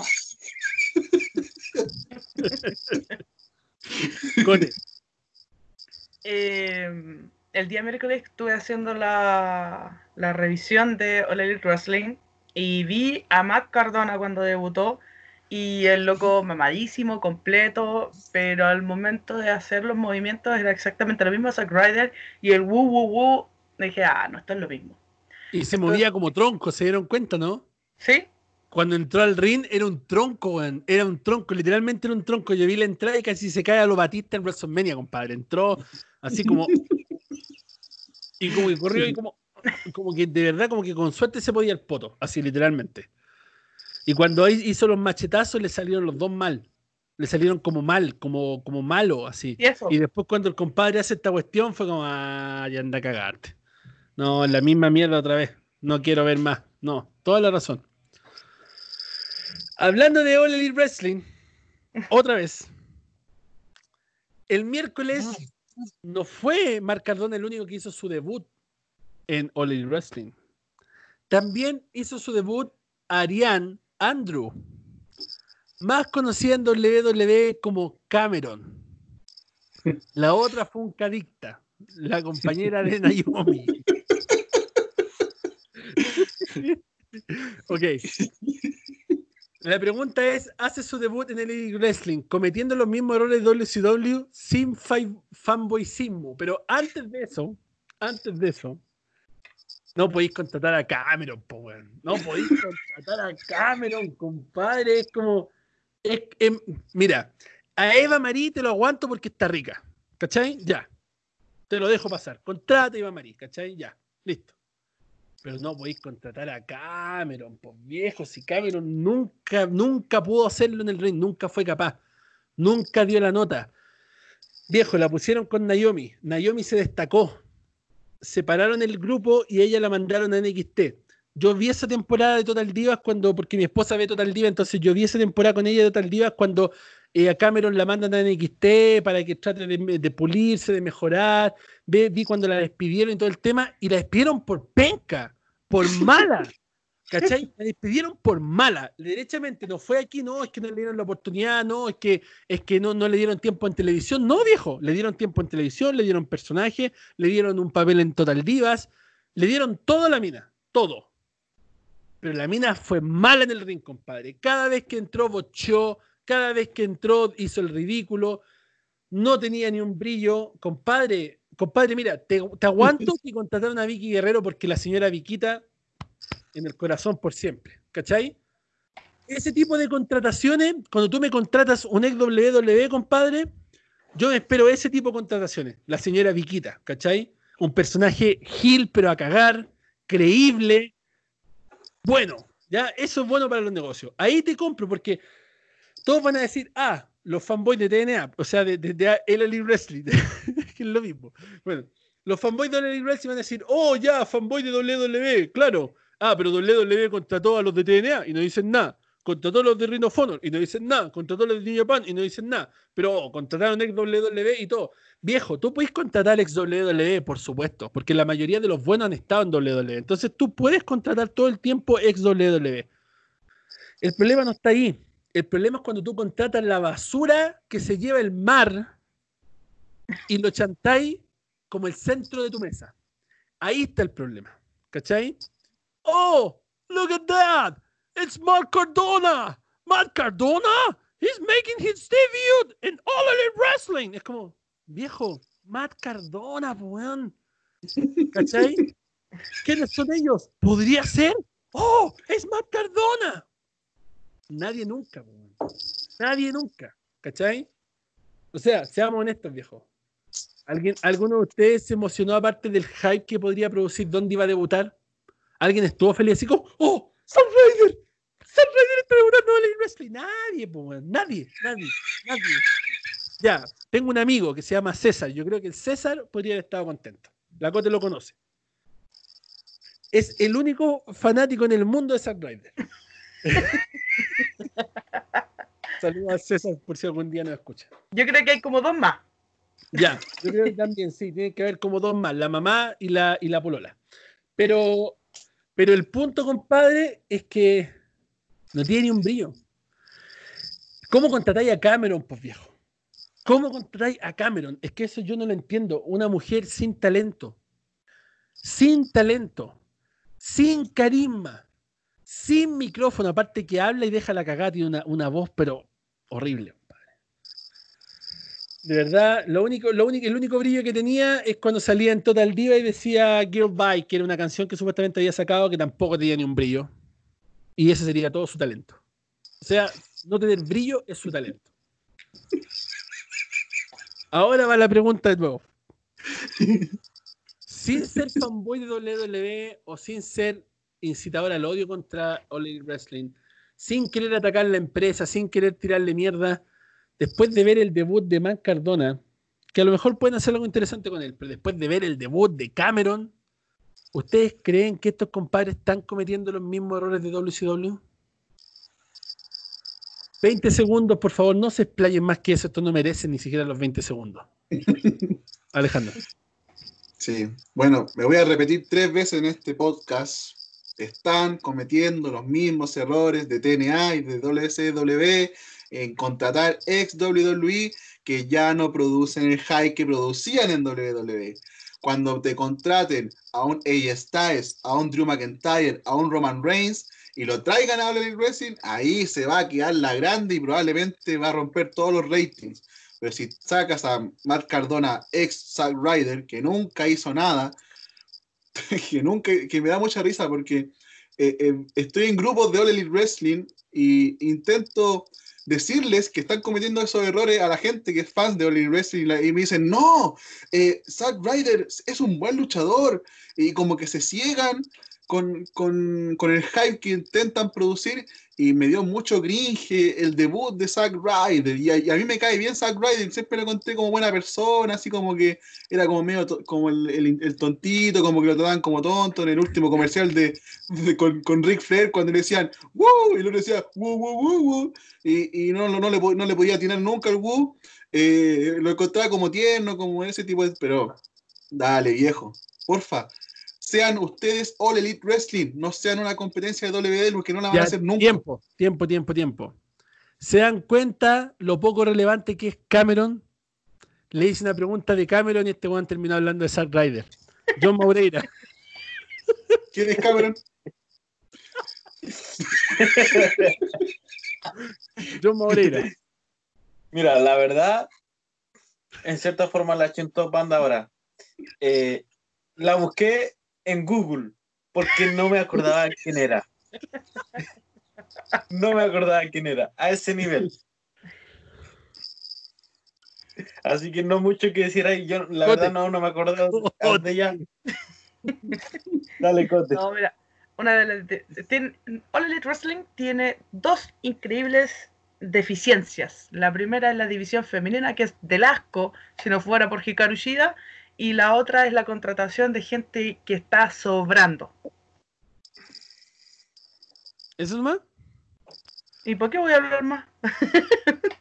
Tenía que hablar de Cameron, pero ya, no importa. No, Cameron, es que es como, pucha, yo la veo en evento independiente, la vería así como para un meet and greet. Oh, mira, tengo una foto con Cameron. ¿Y quién es? Ah, no sé, pues. como que eso me imagino, no me imagino. poco relevante que ni siquiera hablan de ella en la pregunta de Cameron. Dexter Claro. Loomis. Dexter Loomis va a la lucha de escaleras por el cinturón norteamericano. Oye, publicamos un video hoy día de un corto de la lucha de Dexter Loomis donde se pega ese salto por las cuerdas y cae parado, compadre. Dexter Loomis, para mí, sí es el futuro de la WWE. Le queda poca carrera sí porque ya está medio viejo, pero el tiempo que le queda yo creo que va a ser puro brillo. ¿Qué opinan ustedes? ¿Será el futuro WWE de Hector Lumix? Si no conocen a Hector Lumix o no saben mucho, pasen por favor. Pero si quieren opinar, 20 segundos. Sí, conozco a Dexter Loomis, me encanta su personaje.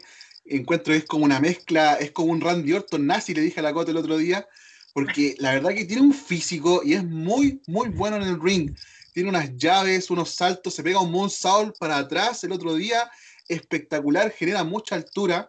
Y su personaje así como de psycho, como que te mira y como que te, te queda que hay pegado a la mirada del loco. No, es buenísimo. Dexter Loomis, por favor, a SmackDown, por favor, por favor, por favor. John. por favor.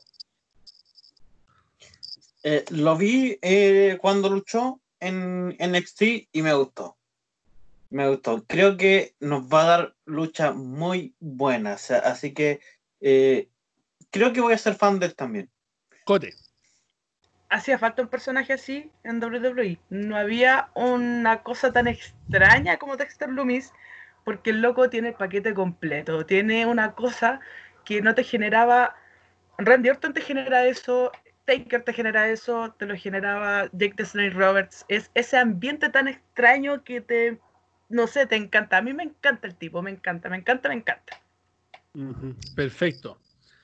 Otro tema. Cody Rhodes abre su academia de lucha llamada Nightmare Factory. ¿Será Nightmare Factory la creadora de talentos para All Elite Wrestling para que de esa manera empiecen a crear talentos? ¿O será simplemente una escuela como tantas escuelas que hay acá en Estados Unidos de ex luchadores que ni siquiera se presentan a sus escuelas? Tienen un par de entrenadores y aparecen una vez cada cierto tiempo, pero le ponen el nombre como franquicia ya. Eh, ¿Qué opinan ustedes? 10 segundos, por favor. ¿Será o no será creador de talentos de Elite Wrestling? Sí, eh, esta Nightmare Factory me hizo recordarme un episodio de Los Simpsons en el cual era como el campamento de Krusty y Krusty nunca apareció y lo hacían coser billetera. Eso para mí va a ser Nightmare Factory. Perfecto. Justo el timing. John Moreira. Nada que decir, no, no creo que. Nada, nada, así que paso. Cote. No, me acordé del capítulo, pasó. Ok. Ok. La WWE reportó las ganancias para el segundo cuarto del año. Ya todos hablaban de la crisis de WWE, de cómo Vince está matando a la compañía, cómo el coronavirus está haciendo esto, cómo aquí, cómo allá. Las ganancias fueron las siguientes. Estos esperaban ganancias de 12 millones de dólares durante la pandemia. Sin embargo, las ganancias totales del segundo cuarto del año de WWE, luego de pagarle a los luchadores, luego de pagar todos los gastos, luego de invertir en todo lo que tenían que invertir, sus ganancias fueron en el cuarto, segundo cuarto del año. O sea, tres meses, tres meses, tres meses, tres meses, ahí están los cuatro cuartos. Los segundos tres meses, desde abril, mayo y junio, en esos tres meses, la ganancia de WWE fue 43.8 millones de dólares. Se esperaban 12. Lo triplicaron, casi lo cuadruplicaron. El viejo loco de 74 años. ya, ese es un dato nomás, no hay nada que hablar de eso, pero para que se hagan una idea. ¿Ya? El Miss Eso quiere decir que está haciendo bien las cosas. en cierto punto. El Miz asegura que estará en el main event de WrestleMania 37 Hollywood. De hecho, hace muchos meses atrás también lo había dicho y dijo que si él no estelarizaba WrestleMania en Hollywood, se iba a retirar de la WWE. El Miz eh, quiere obviamente porque él es de Hollywood, es de Cleveland, Ohio, pero él es de Hollywood. Por esa razón quiere estelarizar eh, WrestleMania eh, Hollywood. No me parece tan descabellado. Bueno, el peor main event de WrestleMania lo protagoniza el Miz con John Cena. Eso todos lo sabemos. WrestleMania 27, si no me equivoco. El peor WrestleMania de la historia. Miz contra John Cena por el cinturón de la WWE. Pero creo que desde ese tiempo hasta ahora el Miz ha evolucionado. Ha cambiado. Y para mí es atractivo ver al Miz. Me gusta el Miz. Yo pago para ver al Miss. El Miss es bueno para los negocios. Y en una buena historia, un John Morrison contra el Miss por el cinturón universal en WrestleMania 20 eh, 37, bueno para los negocios. Personalmente, John Morrison contra el campeón universal de Miss o de Miss contra el campeón universal John Morrison en WrestleMania Hollywood es bueno para los negocios. Eso es lo que yo opino. Creo que Miss y Morrison son parte importante por la cual yo veo SmackDown y por la cual muchos ven SmackDown. Creo que estos tipos, a lo mejor el Miss no es lo mejor en el ring, pero el Miss ha sido fiel a la compañía desde que entró. Nunca en la historia se ha lesionado, aparte de esa lesión falsa en Arabia Saudita para que Shane ganara el Best in the World. Aparte de eso, nunca se ha lesionado. Nunca, nunca, en todos los años. Siempre a tiempo completo. El Miz la ha hecho toda. Fue doble campeón, fue triple campeón. El Miz fue triple campeón, pues viejo, en NXT, cuando en la primera temporada, cuando era el pro de Daniel Bryan, era campeón de los Estados Unidos y tenía los dos campeonatos en pareja, ¿se acuerdan? Cuando era compañero de, Big Show. Ya, el Miz la ha hecho todas. Todas.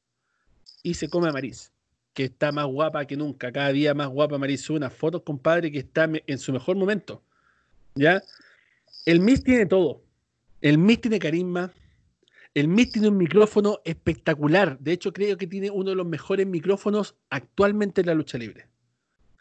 El Miss puede ser un buen heel, un buen face y un mejor hijo de perra. El Miss puede ser lo que él se le dé la gana. Y con una buena historia y un buen compañero como Morrison, yo creo que puede eliminar ese mal karma que tiene de haber dado el peor main event en la historia de WrestleMania. ¿Les gustaría ver al Miss en el main event de WrestleMania Hollywood? 20 segundos. Me encantaría. A ver, soy un fan acérrimo del Miss, ustedes ya lo saben. Me encanta el Miss, siempre me gustó. Siempre me generaba odio al principio y eso lo valoro mucho cuando un personaje me genera mucho odio, porque eso quiere decir que el personaje siempre funcionó. Y creo que junto a John Morrison, que es un as de la lucha, uno de los mejores en este momento de SmackDown, podrían darnos una buena pelea en el main event de WrestleMania. Así que en Hollywood tiene que ser Miss contra Morrison por el campeonato de SmackDown. Sí o sí. John. Me gustaría verlo, sí, eh, porque yo vi a, Morrison eh, antes de que se retirara de W y me encanta el tipo de lucha que tiene y verlo luchar con Miss sería bueno. Y creo que harían una buena lucha. Miss tiene un buen micrófono, y hace muy buenas promos ahora. Perfecto, Cote. Eh, me encantaría, me encantaría porque los dos luchadores han podido sacar a flote lo asco, lo asqueroso que es SmackDown, han podido tirar arriba una cuestión que está casi muerta, está moribunda, y ellos dos se han llevado a los hombros ese tema de un programa tan malo.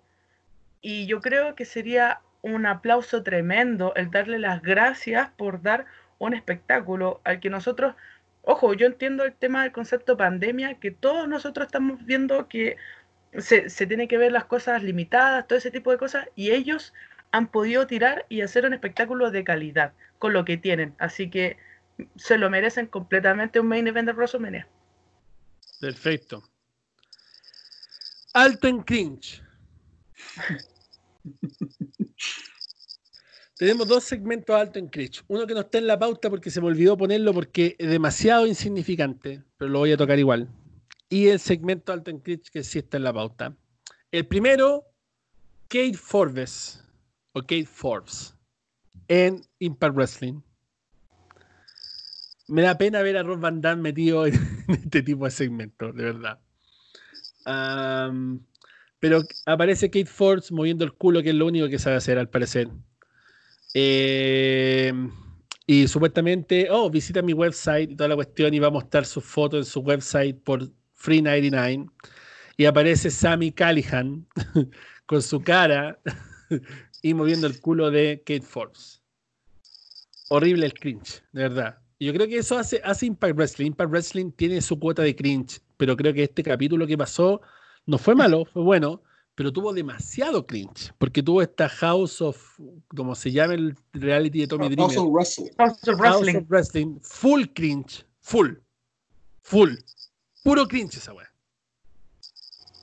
Y tiene el segmento de K-Force. O sea, compadre, alto en cringe. Mientras tanto que SmackDown, que es otro programa de mierda últimamente,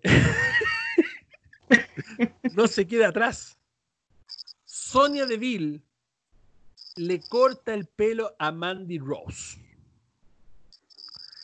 ¿Qué les pareció este segmento? ¿Se vendrá una lucha de cabelleras donde una de las dos se tenga que rapar? ¿Querrán buscar eso en WWE? Estamos claros que si eso pasa, la que va a terminar rapada va a ser Sonia Deville, por supuesto. Por supuesto. ¿Ya? Mandy Rose no va a terminar rapada, por supuesto que no. Y obviamente a Mandy Rose le cortaron las extensiones, nunca le cortaron el pelo, ya porque se vio, se notó que era terrible falso. Ya, perdona a los que le, rompí el, el keife, ya, pero fue falso. ¿Se vendrá una lucha de cabellera para aumentar más el cringe de esta rivalidad que no tiene ni un sentido entre Mandy Rose y Sonia Deville?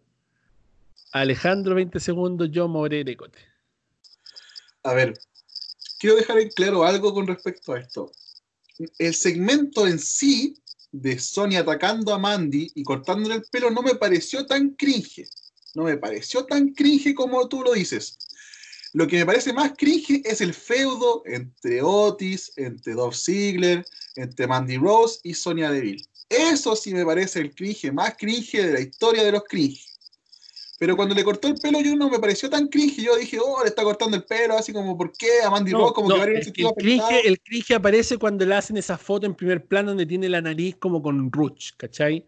Que supuestamente es sangre y tiene como aquí todo manchado y tiene el pelo así como súper largo acá y atrás como que se lo hayan cortado, ¿cachai? De hecho, el segmento fue fue arreglado. pareció cringe, No sé, no sé si ustedes lo vieron el segmento entero, pero el segmento fue arreglado cuando sale de Miss y John Morrison y hacen como, como que se burlan de Mandy Rose, así fue, eso fue genial. Yo me estaba cagando de la risa de eso.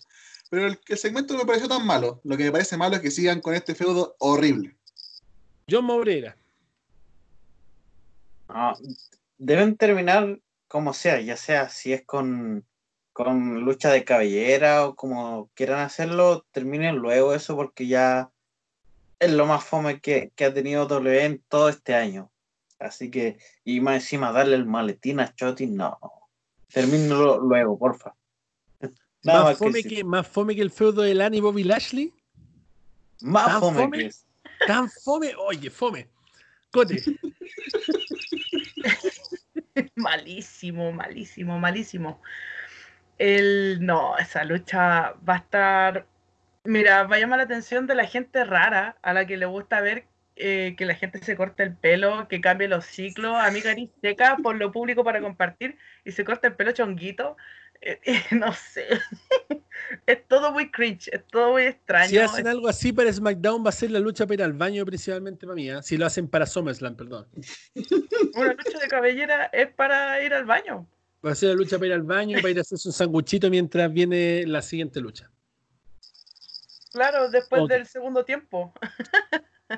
Olvidándonos del cringe, el campeón mundial de WWE, el, el escocés más sexy del planeta, el hombre más guapo del mundo, Drew McIntyre, dijo que la nueva cara de NXT es Killer Cross. Y Scarlett Bordeaux, la más guapa del planeta también. Y dice que tienen su atención. Ya esto lo había dicho antes, pero lo volvió a repetir el hombre. Killer Cross respondió esta vez, diciendo que cualquier cosa puede pasar en WWE. Que esa fue la frase que hizo famosa Jim Ross en el SmackDown 2, cuando dice, Ladies and gentlemen, this is true. Anything can happen in the World Wrestling Federation. Cualquier cosa puede pasar en WWE. ¿Se estará preparando un feudo para Serie de los Sobrevivientes entre un futuro campeón, Killer Cross, contra el campeón de WWE, que no sabemos si va a retener en SummerSlam, Drew McIntyre? ¿Les parecería interesante ver al amo del TikTok con la diosa de la destrucción, el ángel de la destrucción, perdón, Scarlett Bordeaux, contra el escocés más guapo y sexy del planeta? Rápido, chicos, sí o no, nada más. Yo primero. No, no me gustaría verlo con Drew McIntyre. No porque la lucha sea mala, sino porque lo quiero ver contra The Finn. O sea, el dios de la destrucción versus el demonio, para mí sería mucho más hype. John Moreira. Creo que llamaría eh, mucho la atención, eh, llamaría harto. eh, quisiera ver algo así. Sí, la verdad, me gustaría verlo. Cote. Sí, Perfecto. Mira la Cote que es inteligente y obediente. Una, una Scooby galleta para la Cote.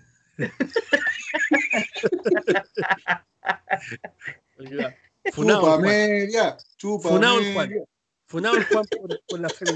fundado por un hilo de Twitter. Claro. Doug Gallows y Carl Anderson se mandaron la mansa declaración cuando revelaron una entrevista con Chris Van Blade que de haber tomado la decisión de irse a All Wrestling en septiembre del 2019 era muy probable, de hecho altamente probable, que AJ Styles hubiera ido con ellos. Pues su contrato expiraba en enero. Ellos renovaron y por eso nomás renovó Styles. ¿Qué creen ustedes? ¿Ustedes creen que AJ Styles hubiera sido tan estúpido para arruinar su vejez, su futuro, su final de carrera, para irse a All Elite Wrestling solo por la amistad con Luke Gallows y Carl Anderson? ¿O será que estos tipos solamente están blufeando y están diciendo, no, es que somos hermanos y él hace lo que nosotros hacemos? Porque sí, nomás. ¿Qué creen ustedes? ¿Realmente ella Styles hubiera ido a All Elite Wrestling junto a Luke Gallows y Carl Anderson? 20 segundos. Yo personalmente creo que sí. Yo creo que sí, ella Styles, eh, él no es marca WWE. Eh, si le ofrecen un poco más de plata en otro lado, yo creo que AJ Styles se va. Y para mí hubiera sido increíble. Para mí hubiera sido increíble verlo en All Wrestling porque se hubiera juntado al Bullet Club junto a Carlos, junto a Anderson y a los eh, John Box. Así que, y, obviamente Kenny Omega. Así que hubiera sido un hype tremendo. Así que, no sé, yo cuento que tienen razón Doc Gallows y Cal Anderson. No sé, me, me que sí. Personalmente yo creo que no. Yo creo que no se hubiera ido. Porque, mira, estamos, estamos en un tema de que AJ Styles ya no le quedan 20 años de lucha libre. No le quedan 10 años de lucha a AJ Styles. Ni siquiera le quedan 5. Y esto no es un tema de plata. Es un tema de retiro. Es un tema de que si AJ Styles se retira mañana, en WWE va a poder seguir trabajando como él quiere de cazatalentos, o de instructor, o de no sé qué, y va a poder hacer apariciones esporádicas, tal vez va a poder luchar una vez al año como lo hace Triple H o otros grandes más de la historia, o tal vez eh, va a poder, no sé, pues, jubilarse, ir al Salón de la Fama inmediatamente y seguir siendo contratado y ganando las mismas lucas que ganaría en All Wrestling peleando hasta los 50 años. Siendo bien honesto, yo creo que a AJ Styles no le quedan más de 5 años en el ring, lamentablemente. Y ir a perder esos 5 años a All Wrestling solamente por seguir a sus amigos, Mm, no lo creo. No lo creo. De verdad que no lo creo. No, no, no. De verdad que no. De verdad que no lo creo. Eh, John Maureira. Em, pues eh, yo creo que sí. Porque él dijo en un momento eh, que él se sentía responsable por el despido de, de ellos dos. Y que para él ellos son como un hermano. Entonces creo que sí lo hubiera hecho pero no hubiera sido bueno, hubiese sido una mala decisión como usted, como tú dices. Ok, Cote. Eh, es una muy mala decisión la que tomaría AJ Styles. No creo, creo que la amistad sí tienen amistad, está corroborado porque AJ Styles se quejó con el, con lo que pasó con Paul Heyman pero no creo que hubiera pasado más. Hubiera que, yo creo que hubiera pasado más que nada una queja o una dedicatoria o una última lucha con, los chicos, cosa que ya pasó. Pero no creo que haya pasado más que eso. Claro, no, no, yo creo que, que mira, ¿sabéis qué? Onda, yo puedo quererlos mucho, pero si a mí, por ejemplo, me dijeran, no sé, po, eh, puta, no sé, estamos todos nosotros trabajando en WWE. Y a ustedes los van a despedir y ustedes se van a ir a trabajar a CZW. y me dicen, Juan, ¿sabes qué? El Alejandro, la Cote y el John se van a despedir y se van a CZW. ¿Te vais con ellos a CZW o te quedáis aquí? Pucha cabrón, yo lo invitaría a comer todos los días a mi casa si les falta comida, pero pero yo tengo una familia, ¿cachai? Yo tengo una familia, tengo hijos y, quiero jubilarme dignamente, quiero vivir mi vejez dignamente y con un trabajo estable y con una membresía del Salón de la Fama asegurada. Eh, para ir volver a pelear a CZW, aunque me paguen lo que me pagaron en el otro lado. Mucha puede ser la amistad, pero hay que ser honesto también. Pues, o sea, no, no todo el mundo es color de rosa, pues viejo. No es todo tan, tan como dicen que va a ser siempre. O sea, hay que ser honestos. pues. La cuestión no es tan así. Gary Cassidy de Sportskida confirma que la WWE ha firmado a Retro Anthony Green. Personalmente vi una o dos luchas de este tipo en Evolve y la verdad es que para mí no tiene ni un brillo. Para la marca NXT. Este confirma que se espera que más talentos de Evolve sean firmados con la WWE luego de que la WWE comprara dicha empresa. Recordemos que cuando la WWE compra la WCW y la ECW, se demoró años en firmar a los talentos. Años.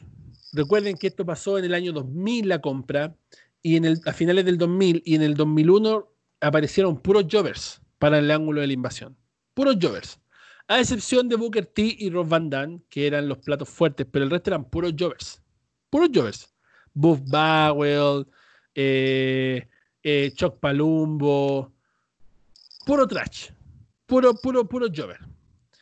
Mientras que después con los años llegó la NWO, con los meses, con muchos meses después, llegó la NWO, llegó Ric Flair, llegó eh, eh, este compadre Scott Steiner, llegó eh, Goldberg, pero después ya un año y medio, dos años después de la compra. O sea, se demoraron mucho tiempo en negociar los contratos.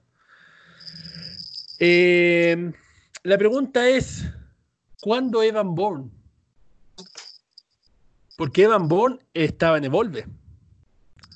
¿Cuándo van a firmar a Evan Bourne, por favor? De verdad, si hay alguien de Evolve que yo quisiera ver en WWE, es Matt Sidal, Evan Bourne. De verdad. Porque el tipo era bueno.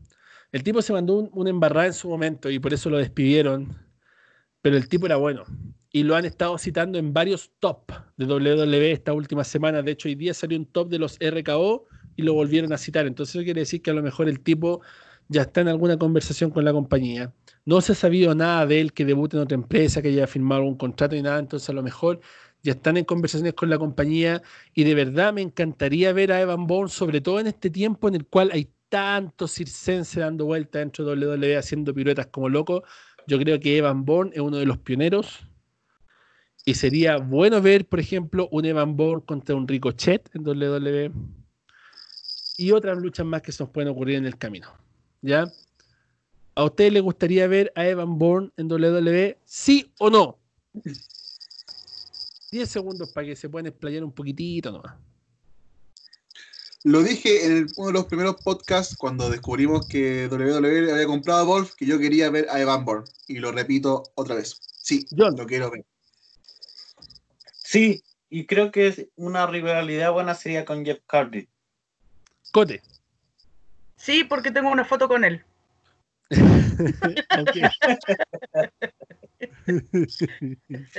Listo. ok. PW Insider confirma que WWE tiene pautado hasta el momento celebrar el evento Payback el 30 de agosto, es decir, una semana después de SummerSlam. Raro. Rarísimo que después de un pay-per-view, al otro domingo inmediatamente hagan otro pay-per-view. Supuestamente el 23 de agosto, que después resultó ser la fecha de SummerSlam, creo, no estoy muy seguro. Claro, la fecha de SummerSlam supuestamente iba a ser Evolution 2, donde iba a debutar Tessa Blancha.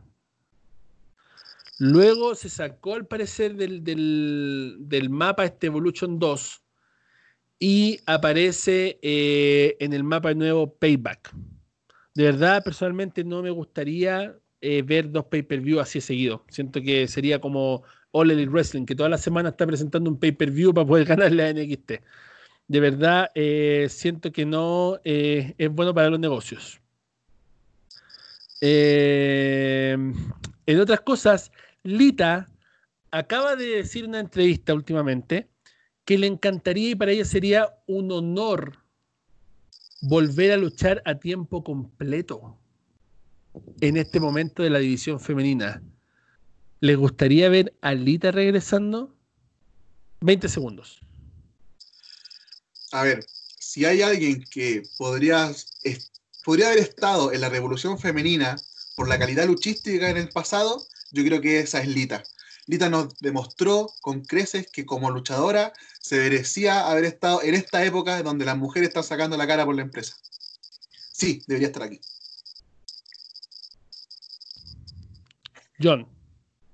Sí, me gustaría verla, pero quizás no a tiempo completo, porque igual ya los años pasan y las lesiones te pasan factura. Ok. Cote. No. No quiero verla porque tengo muy lindos recuerdos de chica de, de Lita, de todo lo, todo el camino que hizo. Fue espectacular. Y ya a lo que está haciendo ahora, lo que podría hacer eventualmente en un tiempo completo, yo creo que sería algo en contra para su carrera. Sí me gustaría verla luchar en algunas luchas cortas, en algunas promos o algunas luchas de poca relevancia o, de mucha relevancia, pero que sean una vez cada seis meses, una vez al año, pero no quiero verla luchar a tiempo completo. Ok, perfecto. A mí me gustaría ver a Alita por un par de luchas más, pero tiempo completo tampoco. No. Para finalizar la última noticia, que yo pensé que era una broma, pero después leyendo más, eh, al parecer es verdad. Rusev se manda esta declaración. I'm just enjoying my Twitch. I'm a professional Twitcher, YouTuber, and content creator. I am not a wrestler anymore. Can I be your favorite streamer? Lo que quiso decir en español fue lo siguiente. Estoy disfrutando mi Twitch. Soy un Twitcher y un youtuber profesional, soy un creador de contenido, ya no soy un luchador nunca más. ¿Podría ser tu streamer favorito?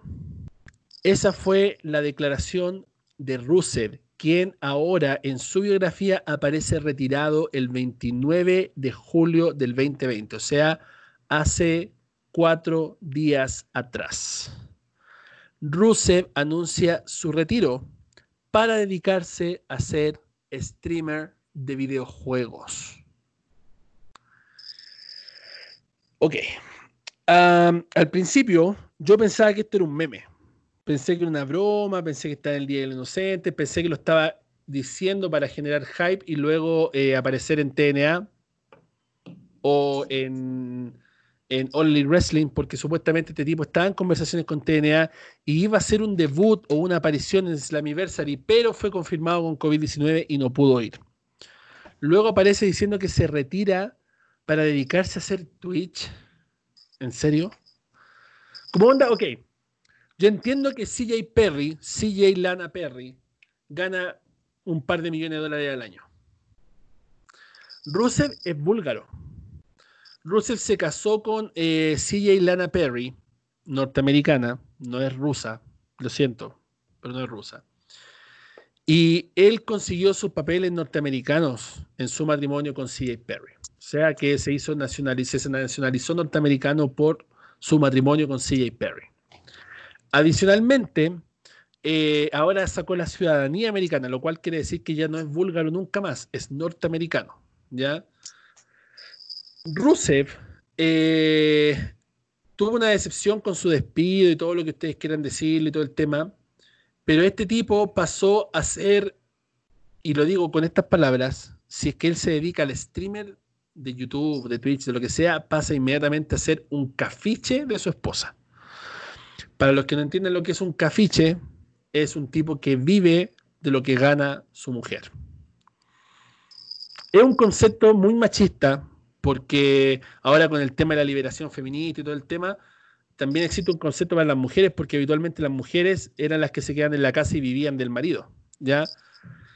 Pero eso es lo que al parecer estaría haciendo Rusev, dedicándose todo el día a los videojuegos, mientras su esposa literalmente se parte el culo en WWE para llevar el sustento del hogar.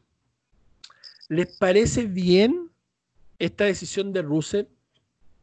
de ser un cafiche a tiempo completo, dedicarse a los videojuegos y que su esposa no más trabaje y él conseguir uno que otro auspicio, porque lo va a conseguir, por supuesto.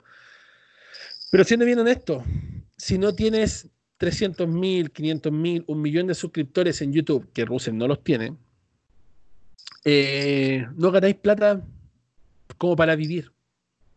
Conozco youtubers que ganan, eh, que tienen 100.000 suscriptores, 200.000 suscriptores, 300.000 suscriptores y ganan una cierta cantidad de plata bien elevada. Estamos hablando de 3, 4 millones de pesos chilenos que vendrían siendo 6.000, 7.000 dólares americanos. Pero pasar de ganar 30.000, 40.000, 50.000 a 7, a 6, a 5, siendo muy así como, como optimista. Y acaso, porque nadie asegura que lo va a hacer, y uno que otro auspiciador que a lo mejor le va a regalar una cita gamer, o que le va a regalar un tarro mejor, o que le va a renovar la tarjeta de video. De ahí a, vivir de lo que gane lana, que yo pienso personalmente que en cualquier momento va a ser despedida de WWE y que de verdad entre los despidos siento que Lana tendría que haber sido despedida en vez de Rusev. No sé, no sé. No sé qué, qué diablo está pasando por su cabeza porque es un tipo talentoso, es un tipo atlético, es un tipo que podría dominar si se fuera a All Elite Wrestling, a New Japan o a TNA, este tipo podría ser la cara de la compañía fácilmente. Fácilmente. Yo no dudo que esas empresas le hayan ofrecido una cantidad de dinero buena para debutar en sus compañías porque el tipo es bueno en lo que hace. Y ese personaje que él tenía del búlgaro, del ruso, lo que lo quieran poner, es un personaje que siempre va a vender. Siempre. No por mucho tiempo, pero siempre va a vender. Y el tipo tiene el físico, mejoró su físico de una forma increíble y yo creo que podría lucir donde lo pongan. Donde lo pongan. Pero lamentablemente el tipo dice que realmente se va a dedicar a los videojuegos en algo que no es tan bueno, siendo bien honesto. Es bueno, pero como cualquier pro player que juega todos los días el mismo juego. Ya, tampoco es brígido como el Leo Rey para el Mortal Kombat. No, no, tampoco, tampoco es brígido. Está bien, pero no tanto. ¿Qué les parece a ustedes esta decisión de Rusev de convertirse en youtuber y twitchero y dejar la lucha libre? Con esto terminamos, chicos. Por favor, 20 segundos. Eh, a ver, voy a corregir un, un tema que es súper importante. Rusev tiene más de 50.000 seguidores en Twitch. Twitch no es igual a YouTube. La monetización no es la misma. En Twitch se gana por suscriptores o por la suscripción de Twitch Prime, la cual es totalmente distinta a la monetización de eh, YouTube eh, Russell con 50.000 suscriptores a su canal podría perfectamente tener un sueldo, obviamente no tan elevado como el de su mujer, pero podría mantenerse solo. Así que de ser, de ser cafiche, o sea, podría mantener los lujos que tiene hasta ahora por su mujer, por supuesto. Pero de, ahí a decir que no va a hacer nada, que no va a estar generando nada, no, porque probablemente muchas compañías van a querer a Russell como cara eh, jugando sus videojuegos porque el, el loco es conocido. O sea, no es lo mismo que yo, un don nadie me ponga a hacer videojuegos en Twitch, no me va a ver ni mi abuela, que Ruser, que inicia, va a ser más conocido que yo, obviamente, y va a tener muchos suscriptores. Eso por una parte. Y lo otro, me parece un error garrafal por parte de, de él, que se ponga a hacer esto mientras tiene una, una, carrera todavía viva dentro de la lucha, todavía su nombre suena en muchas compañías y yo lo quiero ver seguir luchando, entonces me parece un error para su vida. Obviamente yo no soy nadie para decirle qué hacer con su vida, si él se quiere dedicar a los videojuegos, ojalá que le vaya muy bien, pero me parece que es un error, me parece que un error en ese sentido, así que yo lo sigo, lo sigo en Twitch, me, me parece divertidísimo lo que hace en Twitch, me gusta, eh, estoy a punto de suscribirme a su canal, no lo voy a hacer porque me falta plata. ¿Cuánto, pero... ¿cuánto, cuánto vale eh, suscribirse al canal de Rusev? A ver, eh, en pesos chilenos eh, suscribirse cuesta aproximadamente como 2.500 pesos el Twitch Prime, que es una suscripción por Amazon, que es como una suscripción gratuita que te dan para Twitch Prime, que tú la puedes eh, elegir si dársela a Rusev o a otro, a otro streamer. Si tú te quieres suscribir eh, así como particular a Rusev, cuesta un poquito más, como 3.000, está como entre 2.500 a 3.500 pesos chilenos. ¿Y eso es obligatorio? No, no es obligatorio. Tú puedes seguirlo no, sin obvio, pagar un obvio, peso. obvio, obvio. Pero para, para ser contado como un seguidor, ¿es obligatorio No, pagar? lo- los, segui- los seguidores son los segui- lo mismo que, que suscribirse a YouTube. Ah, ya, entonces, ya, pero es que mira, tú me estás diciendo que, que con eso se puede hacer un sueldo normalmente porque tiene 50.000 seguidores porque la monetiza- monetización es diferente. Pero mira, este compadre, yo estoy revisando su Twitch ahora mismo y tiene 51.000 seguidores, que tampoco es tanto. Mi, youtuber favorito, y lo digo, siempre lo he dicho, es el Cesarito de Críticas QLS, ¿ya? El Cesarito de Críticas QLS está en, en Twitch también. Y el Cesarito tiene 44 mil seguidores. Cesarito es chileno. ¿Ya? Cesarito es chileno, es un compadre que es un, si lo llevamos de esta forma, es un don nadie que se hizo youtuber y es famoso.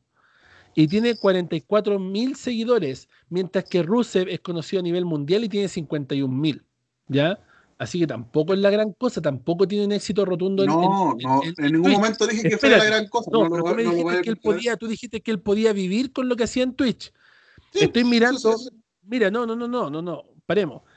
Estoy mirando los videos de Rusev en Twitch y ayer hizo un video cuando tuvo el pic de sintonía de sus videos con 827 visualizaciones. Hace tres días hizo uno con 757 visualizaciones. Hace cuatro días 548. Hace siete días 310. Hace ocho días 177. Nuestro, nuestro live actualmente, hoy, hoy, actualmente, nuestro live que hicimos el día viernes en la noche, donde estuvimos los tres, donde faltó la cote porque no había pagado el internet, tiene 512 vistas. O sea, tiene más vistas que los últimos cuatro videos de Rusev en Twitch. Primera cosa. Segundo, volviendo al tema del Cesarito para hacer una comparación en lo que es Twitch, el Cesarito en sus últimos videos tiene 1625 hace 11 días, 1795 hace 10 días, 3.688 vistas hace 10 días, 1.488 hace 5 días y 1.443 hace 3 días. O sea, tiene el triple que Rusev como mínimo. Y él varias veces ha dicho que gana mucho más plata en YouTube que lo que puede hacer aún en Twitch. Teniendo el triple de visualizaciones que Rusev. Por ende, ese argumento de que no, no es cafiche porque en Twitch va a ganar plata suficiente para poder mantenerse a sí mismo, no lo creo. Para mantener una persona como tú, como yo, como el Cesarito, que vivimos en un departamento nomás y que no tenemos lujos gigantes como puede tener una superestrella, sí, puede ser, claro. Pero en YouTube tiene solamente 100.000 suscriptores, o sea, tiene 96.000 suscriptores, pero también estoy en su YouTube ahora, que se llama eh, Miro Toby Miro tiene 96 mil suscriptores, o sea, 99 mil suscriptores, y, lo, estoy viendo que, que, está hablando, y en sus videos tiene 25 mil visualizaciones, 13 mil visualizaciones, 27 mil visualizaciones, y si nos vamos a la monetización de YouTube, contando que todos son americanos, todos son americanos que los que ven a él, en un video de 29 mil visualizaciones, el Miro Vamos, vamos a la calculadora para que veamos todo esto con números. Como dije ayer, me gustan los números. En un video de 29.000 visualizaciones, el Miro se gana 43 dólares. O sea, el Miro en una semana haciendo videos todos los días se hace 280 dólares. Estamos hablando que se hace mil dólares a la semana haciendo videos todos los días en YouTube. O sea, se hace cuatro mil dólares al mes. Que eso es más o menos lo que me hago yo, y de hecho yo me gano un poco más que eso todos los meses. Pasarle un sueldo a una superestrella de WWE a cuatro mil dólares mensuales, te puedo asegurar que ni siquiera le compra un par de calzones a lana con esa plata. Porque los colales que se pone lana y que se los baja el miro son más caros que 4 mil dólares. Lo repito, lo repito de nuevo. Para que, por lo que si no se entendió, pido disculpas. No estoy diciendo que va a seguir con el mismo estilo de vida que seguía como estrella WWE. Por supuesto que no. Pero conozco gente que tiene mucho menos seguidores en Twitch, que se está ganando mucho más que en YouTube. Si no, pregúntenle a todos los grandes YouTubers, como el Rubius, como Aaron Play, que se trasladaron a la plataforma de Twitch porque YouTube está desmonetizando todos los vídeos, los vídeos, como español, los vídeos. Entonces, no estoy hablando de eso, estoy hablando que como una persona normal que se quiere dedicar a los videojuegos puede vivir tranquilamente. Obviamente no con el estilo de vida que tenía como luchador de WWE. No, obviamente no, pero que se puede vivir, se puede vivir con la cantidad de seguidores que tiene Rusev. Eso es lo que yo quería llegar. No, claro, es que Alejandro, volvemos a lo mismo, con la cantidad de seguidores, pero estamos hablando de que las visualizaciones son importantes tanto en Twitch como en YouTube. Y este compadre tiene 400 visualizaciones por video. Entonces, mira un video del Rubius. Vamos, vamos. Dijiste que el Rubius se había cambiado a Twitch. Twitch Rubius. Vamos a un video del Rubius en Twitch. Vamos al Twitch del Rubius, quien tiene actualmente 5 millones de seguidores, pues compadre. Comparado ¿Pero qué a tiene que ver los 49 mil de? Rusev. Mira, sus videos, 289 mil vistas. ¿Pero qué tiene que ver eso? 151.000 vistas. Que tiene, el Rubius puede vivir, el Rubius debe estar ganando millones. Pero por supuesto, por supuesto. Mira, Pero por Rusev ejemplo, No tiene ni el 10%, pues viejo, ni el 5%. pero si, pero si na- nadie te está diciendo, repito para si no se entendió, lo voy a repetir No, no, nuevamente. No, no, no, no, no, si aquí se entendió, se entendió. A lo que vamos es que, aunque tú digas, no, es que no va a vivir como una vida normal, pero va a bajar a vivir como un americano promedio, viejo. A eso es lo que voy yo. Y Eso eso, eso genera problemas, porque, por ejemplo, él está acostumbrado a un estilo de vida en el cual su esposa vive con él, ¿cachai? Donde ellos, por ejemplo, no pagan como yo mil dólares o mil doscientos dólares de arriendo. Ellos están pagando un mortgage de una casa, o sea, un dividendo que le llaman en, Chile, de por lo menos 5 mil, 6 mil dólares, que es lo que el, el Rusev debe ganar en todo lo que hace. ¿Cachai? Si lo dividimos a una, a una casa donde el hombre mantiene el hogar, él alcanzaría para pagar el mortgage y todo lo demás lo tendría que pagar lana. A eso es lo que voy yo. Que es cierto, hay amor y todo el tema, pero en los problemas matrimoniales, cuando tú tienes un matrimonio, una familia, y no eres capaz de solventar tu familia mucho más que tu esposa o más que tu compañero en sí, si es que toman la decisión de hacerlo de esa manera, eso genera problemas matrimoniales. Y te lo digo aquí en la quebrada de la G, te lo digo de esta manera. Y, lo, y puede sonar feo y puede decir, sonar malo, pero un culo como el de lana viejo, un culo como el que tiene lana, no lo va a mantener con 5 mil dólares o 10 mil dólares al mes haciendo videos de videojuegos. No. En algún momento, hoy, en 5 años, en 10 años, le va a pasar la cuenta y así va a quedar la vuelta. Porque siendo honesto, no creo que llegue al nivel del Rubius o de estos Por tipos. supuesto que no, por supuesto que no. A lo que yo iba, que tú te metiste como muy en la profunda. Es que, es que si lo que vamos a analizar, analicémoslo bien, pues si esa es la idea, pues, ¿cachai? No, no llegar es y tirar un, tirar un boleo y decir, no, es que mira, es que no lo miría a huevo si tiene 50 mil suscriptores. O sea, como no, nadie lo está mirando a huevo, pero estamos diciendo que con eso no le va a alcanzar para mantener los lujos que solía darle a su esposa, ¿cachai? A la vida que la tenía acostumbrada. Es cierto que ella está ganando plata, pero nos estamos poniendo en el caso de que tú y yo, ambos, hemos dicho que Lana tenía que haber estado en esa lista de despidos. Tú lo has dicho, yo lo he dicho y muchas personas más. De acuerdo. ¿Qué te dice a ti que tal vez mañana no despidan a Lana? ¿Cachai? Puede pasar. Puede Y si la despiden, ¿qué van a hacer, compadre? Con 5 mil dólares al, mes, aquí en Estados Unidos. hacemos que todos, con supongo 5.000 yo. dólares Al mes, te vaya a la cresta, con, eh, paga la, la renta y ¿qué comen, weón? ¿Cachai? No se puede. Ahí Russell va a volver a luchar, po, weón, pero ya cuando se haya ido todo el hype del personaje y donde nadie lo quiera contratar y va a ir a luchar a Rhino of Honor, po, weón. Por un asado. No sé, yo, yo esperaría, está recién empezando, si está recién empezando con 50.000 seguidores, ojo, ojo. No sé si, si tan de- eh, no, no es tan viable para vivir con esa cantidad de gente que supuestamente va a seguir, porque su canal, ¿cuánto lleva? ¿Llegará un mes, con suerte? No tengo idea. Yo, yo, yo esperaría como para hacer, no sé. No, Yo esperaría, claro, pero es que es el piso, pues Alejandro, tienes que pensar que el piso es una superestrella de renombre a nivel mundial. Si yo soy fanático de los videojuegos y a mí me dicen que Rusev abrió un canal de videojuegos, ¿cachai? Yo, obviamente, como fanático de los videojuegos, inmediatamente voy a seguir a Rusev, ¿cachai? Entonces, estamos hablando de un auge que él abre un canal e inmediatamente lo siguen 50.000 personas. Pero fijémonos, mira, hagamos una meta. Hoy, en WL en Español, el podcast, día domingo, 2 de agosto. Rusev tiene 90 y- 99.500 seguidores en YouTube.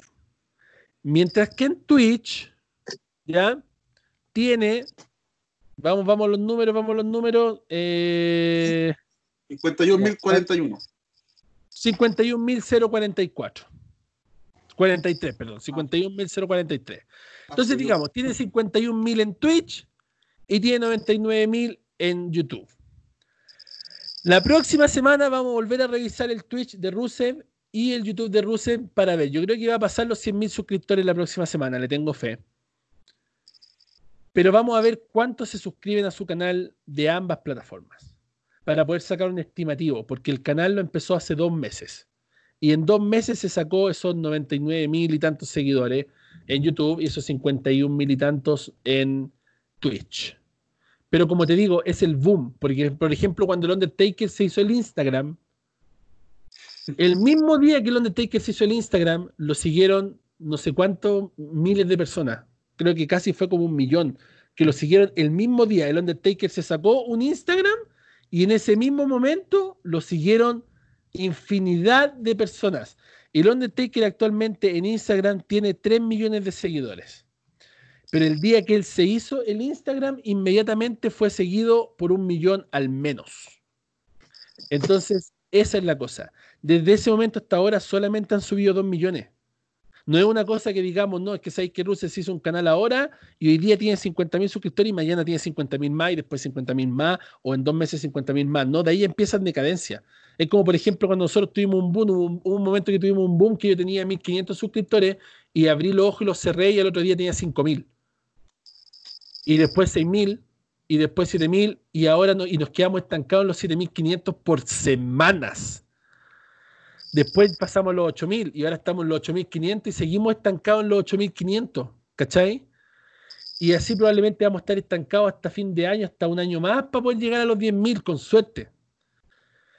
Y eso no quiere decir que ya llegando a los 10.000 en un año vamos a estar en los 100.000, no, es un tema súper relativo. Entonces hay que esperar, como tú decías, a ver el tema pero me preocupan las reproducciones, porque en YouTube al menos te pagan por reproducciones y con lo que él está haciendo en reproducciones, haciendo videos todos los días, porque todos los días sube un video, gana mucho más Diego Araniz WWE, gana mucho más Queremos WWE que Russell, para que se hagan idea.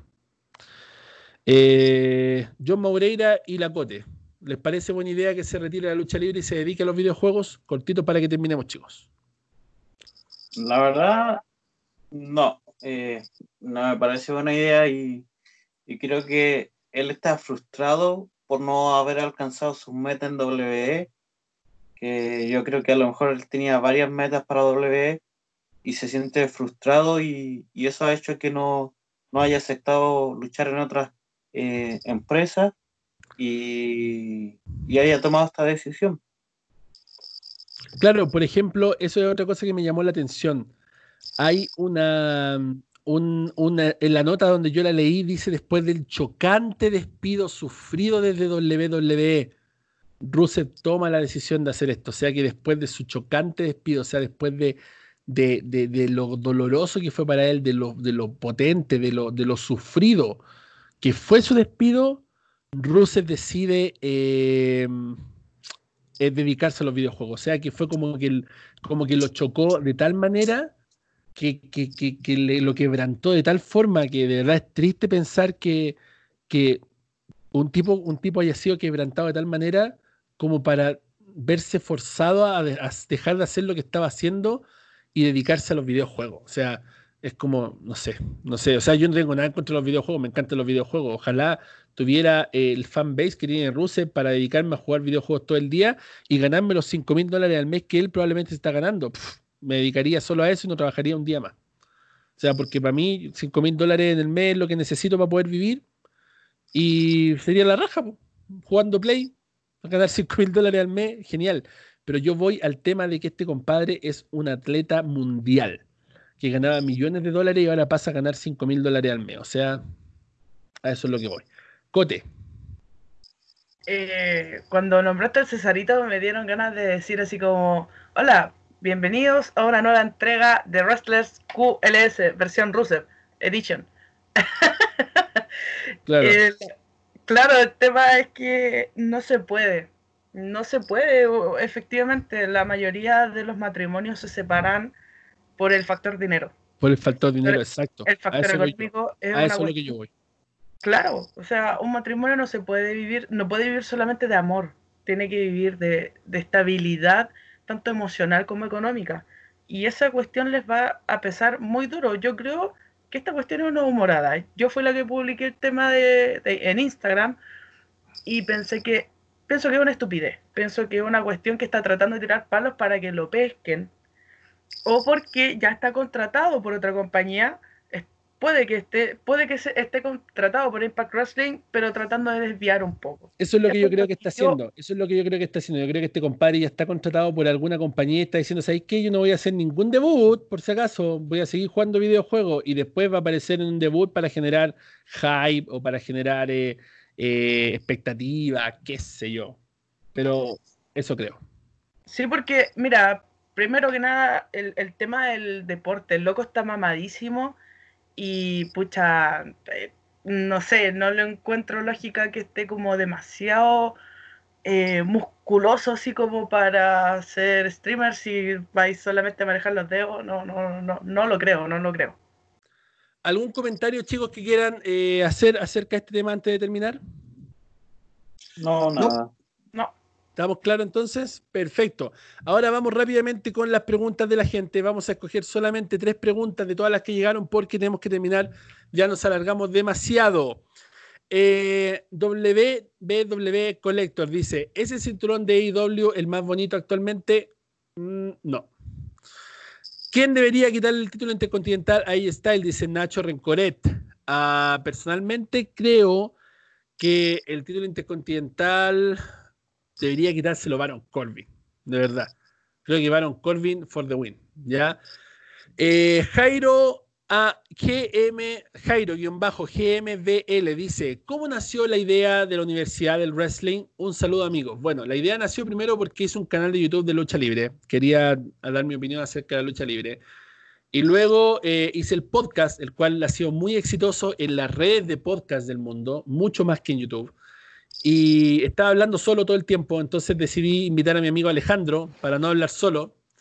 Y después eh, se sumó el John Maureira y después invitamos a la Cote para agregar ese toque femenino especial al podcast.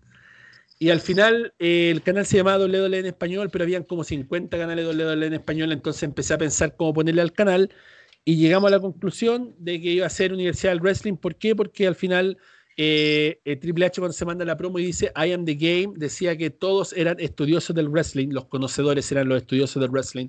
Entonces, si quieres ser un conocedor del wrestling, un estudioso del wrestling, tienes que ir a la Universidad del Wrestling y así nació el nombre del canal. Así que eso chicos, muchas gracias por habernos acompañado en estas dos horas y algo de podcast, creo que esa va a salir al final. Gracias por todo su apoyo, gracias por los comentarios, gracias por darse el tiempo, gracias por siempre estar con nosotros. Estamos invirtiendo aquí en inmobiliaria, en, en producción, en todo, para poder hacer algo de calidad para todos ustedes. Los queremos mucho. Nos despedimos, los invitamos a ver el unboxing de los cinturones. Buenísimo estuvo. Los invitamos a ver también eh, el video de Chris Benoit, el experimento social de Chris Benoit. Si aún no lo ha visto, por favor vaya a verlo y lo dejamos invitadísimo para los videos de esta semana y del resto del mes de agosto de la semana de los videojuegos, señores. El mes de los videojuegos va a ser espectacular, vamos a ser top y el experimento social va a ser ¿Cuál es el mejor videojuego en la historia de WWE?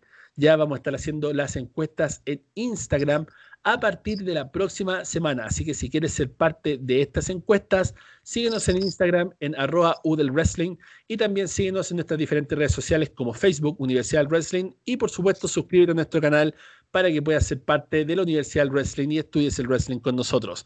Nos despedimos chicos, los queremos mucho, un gran abrazo y hasta pronto.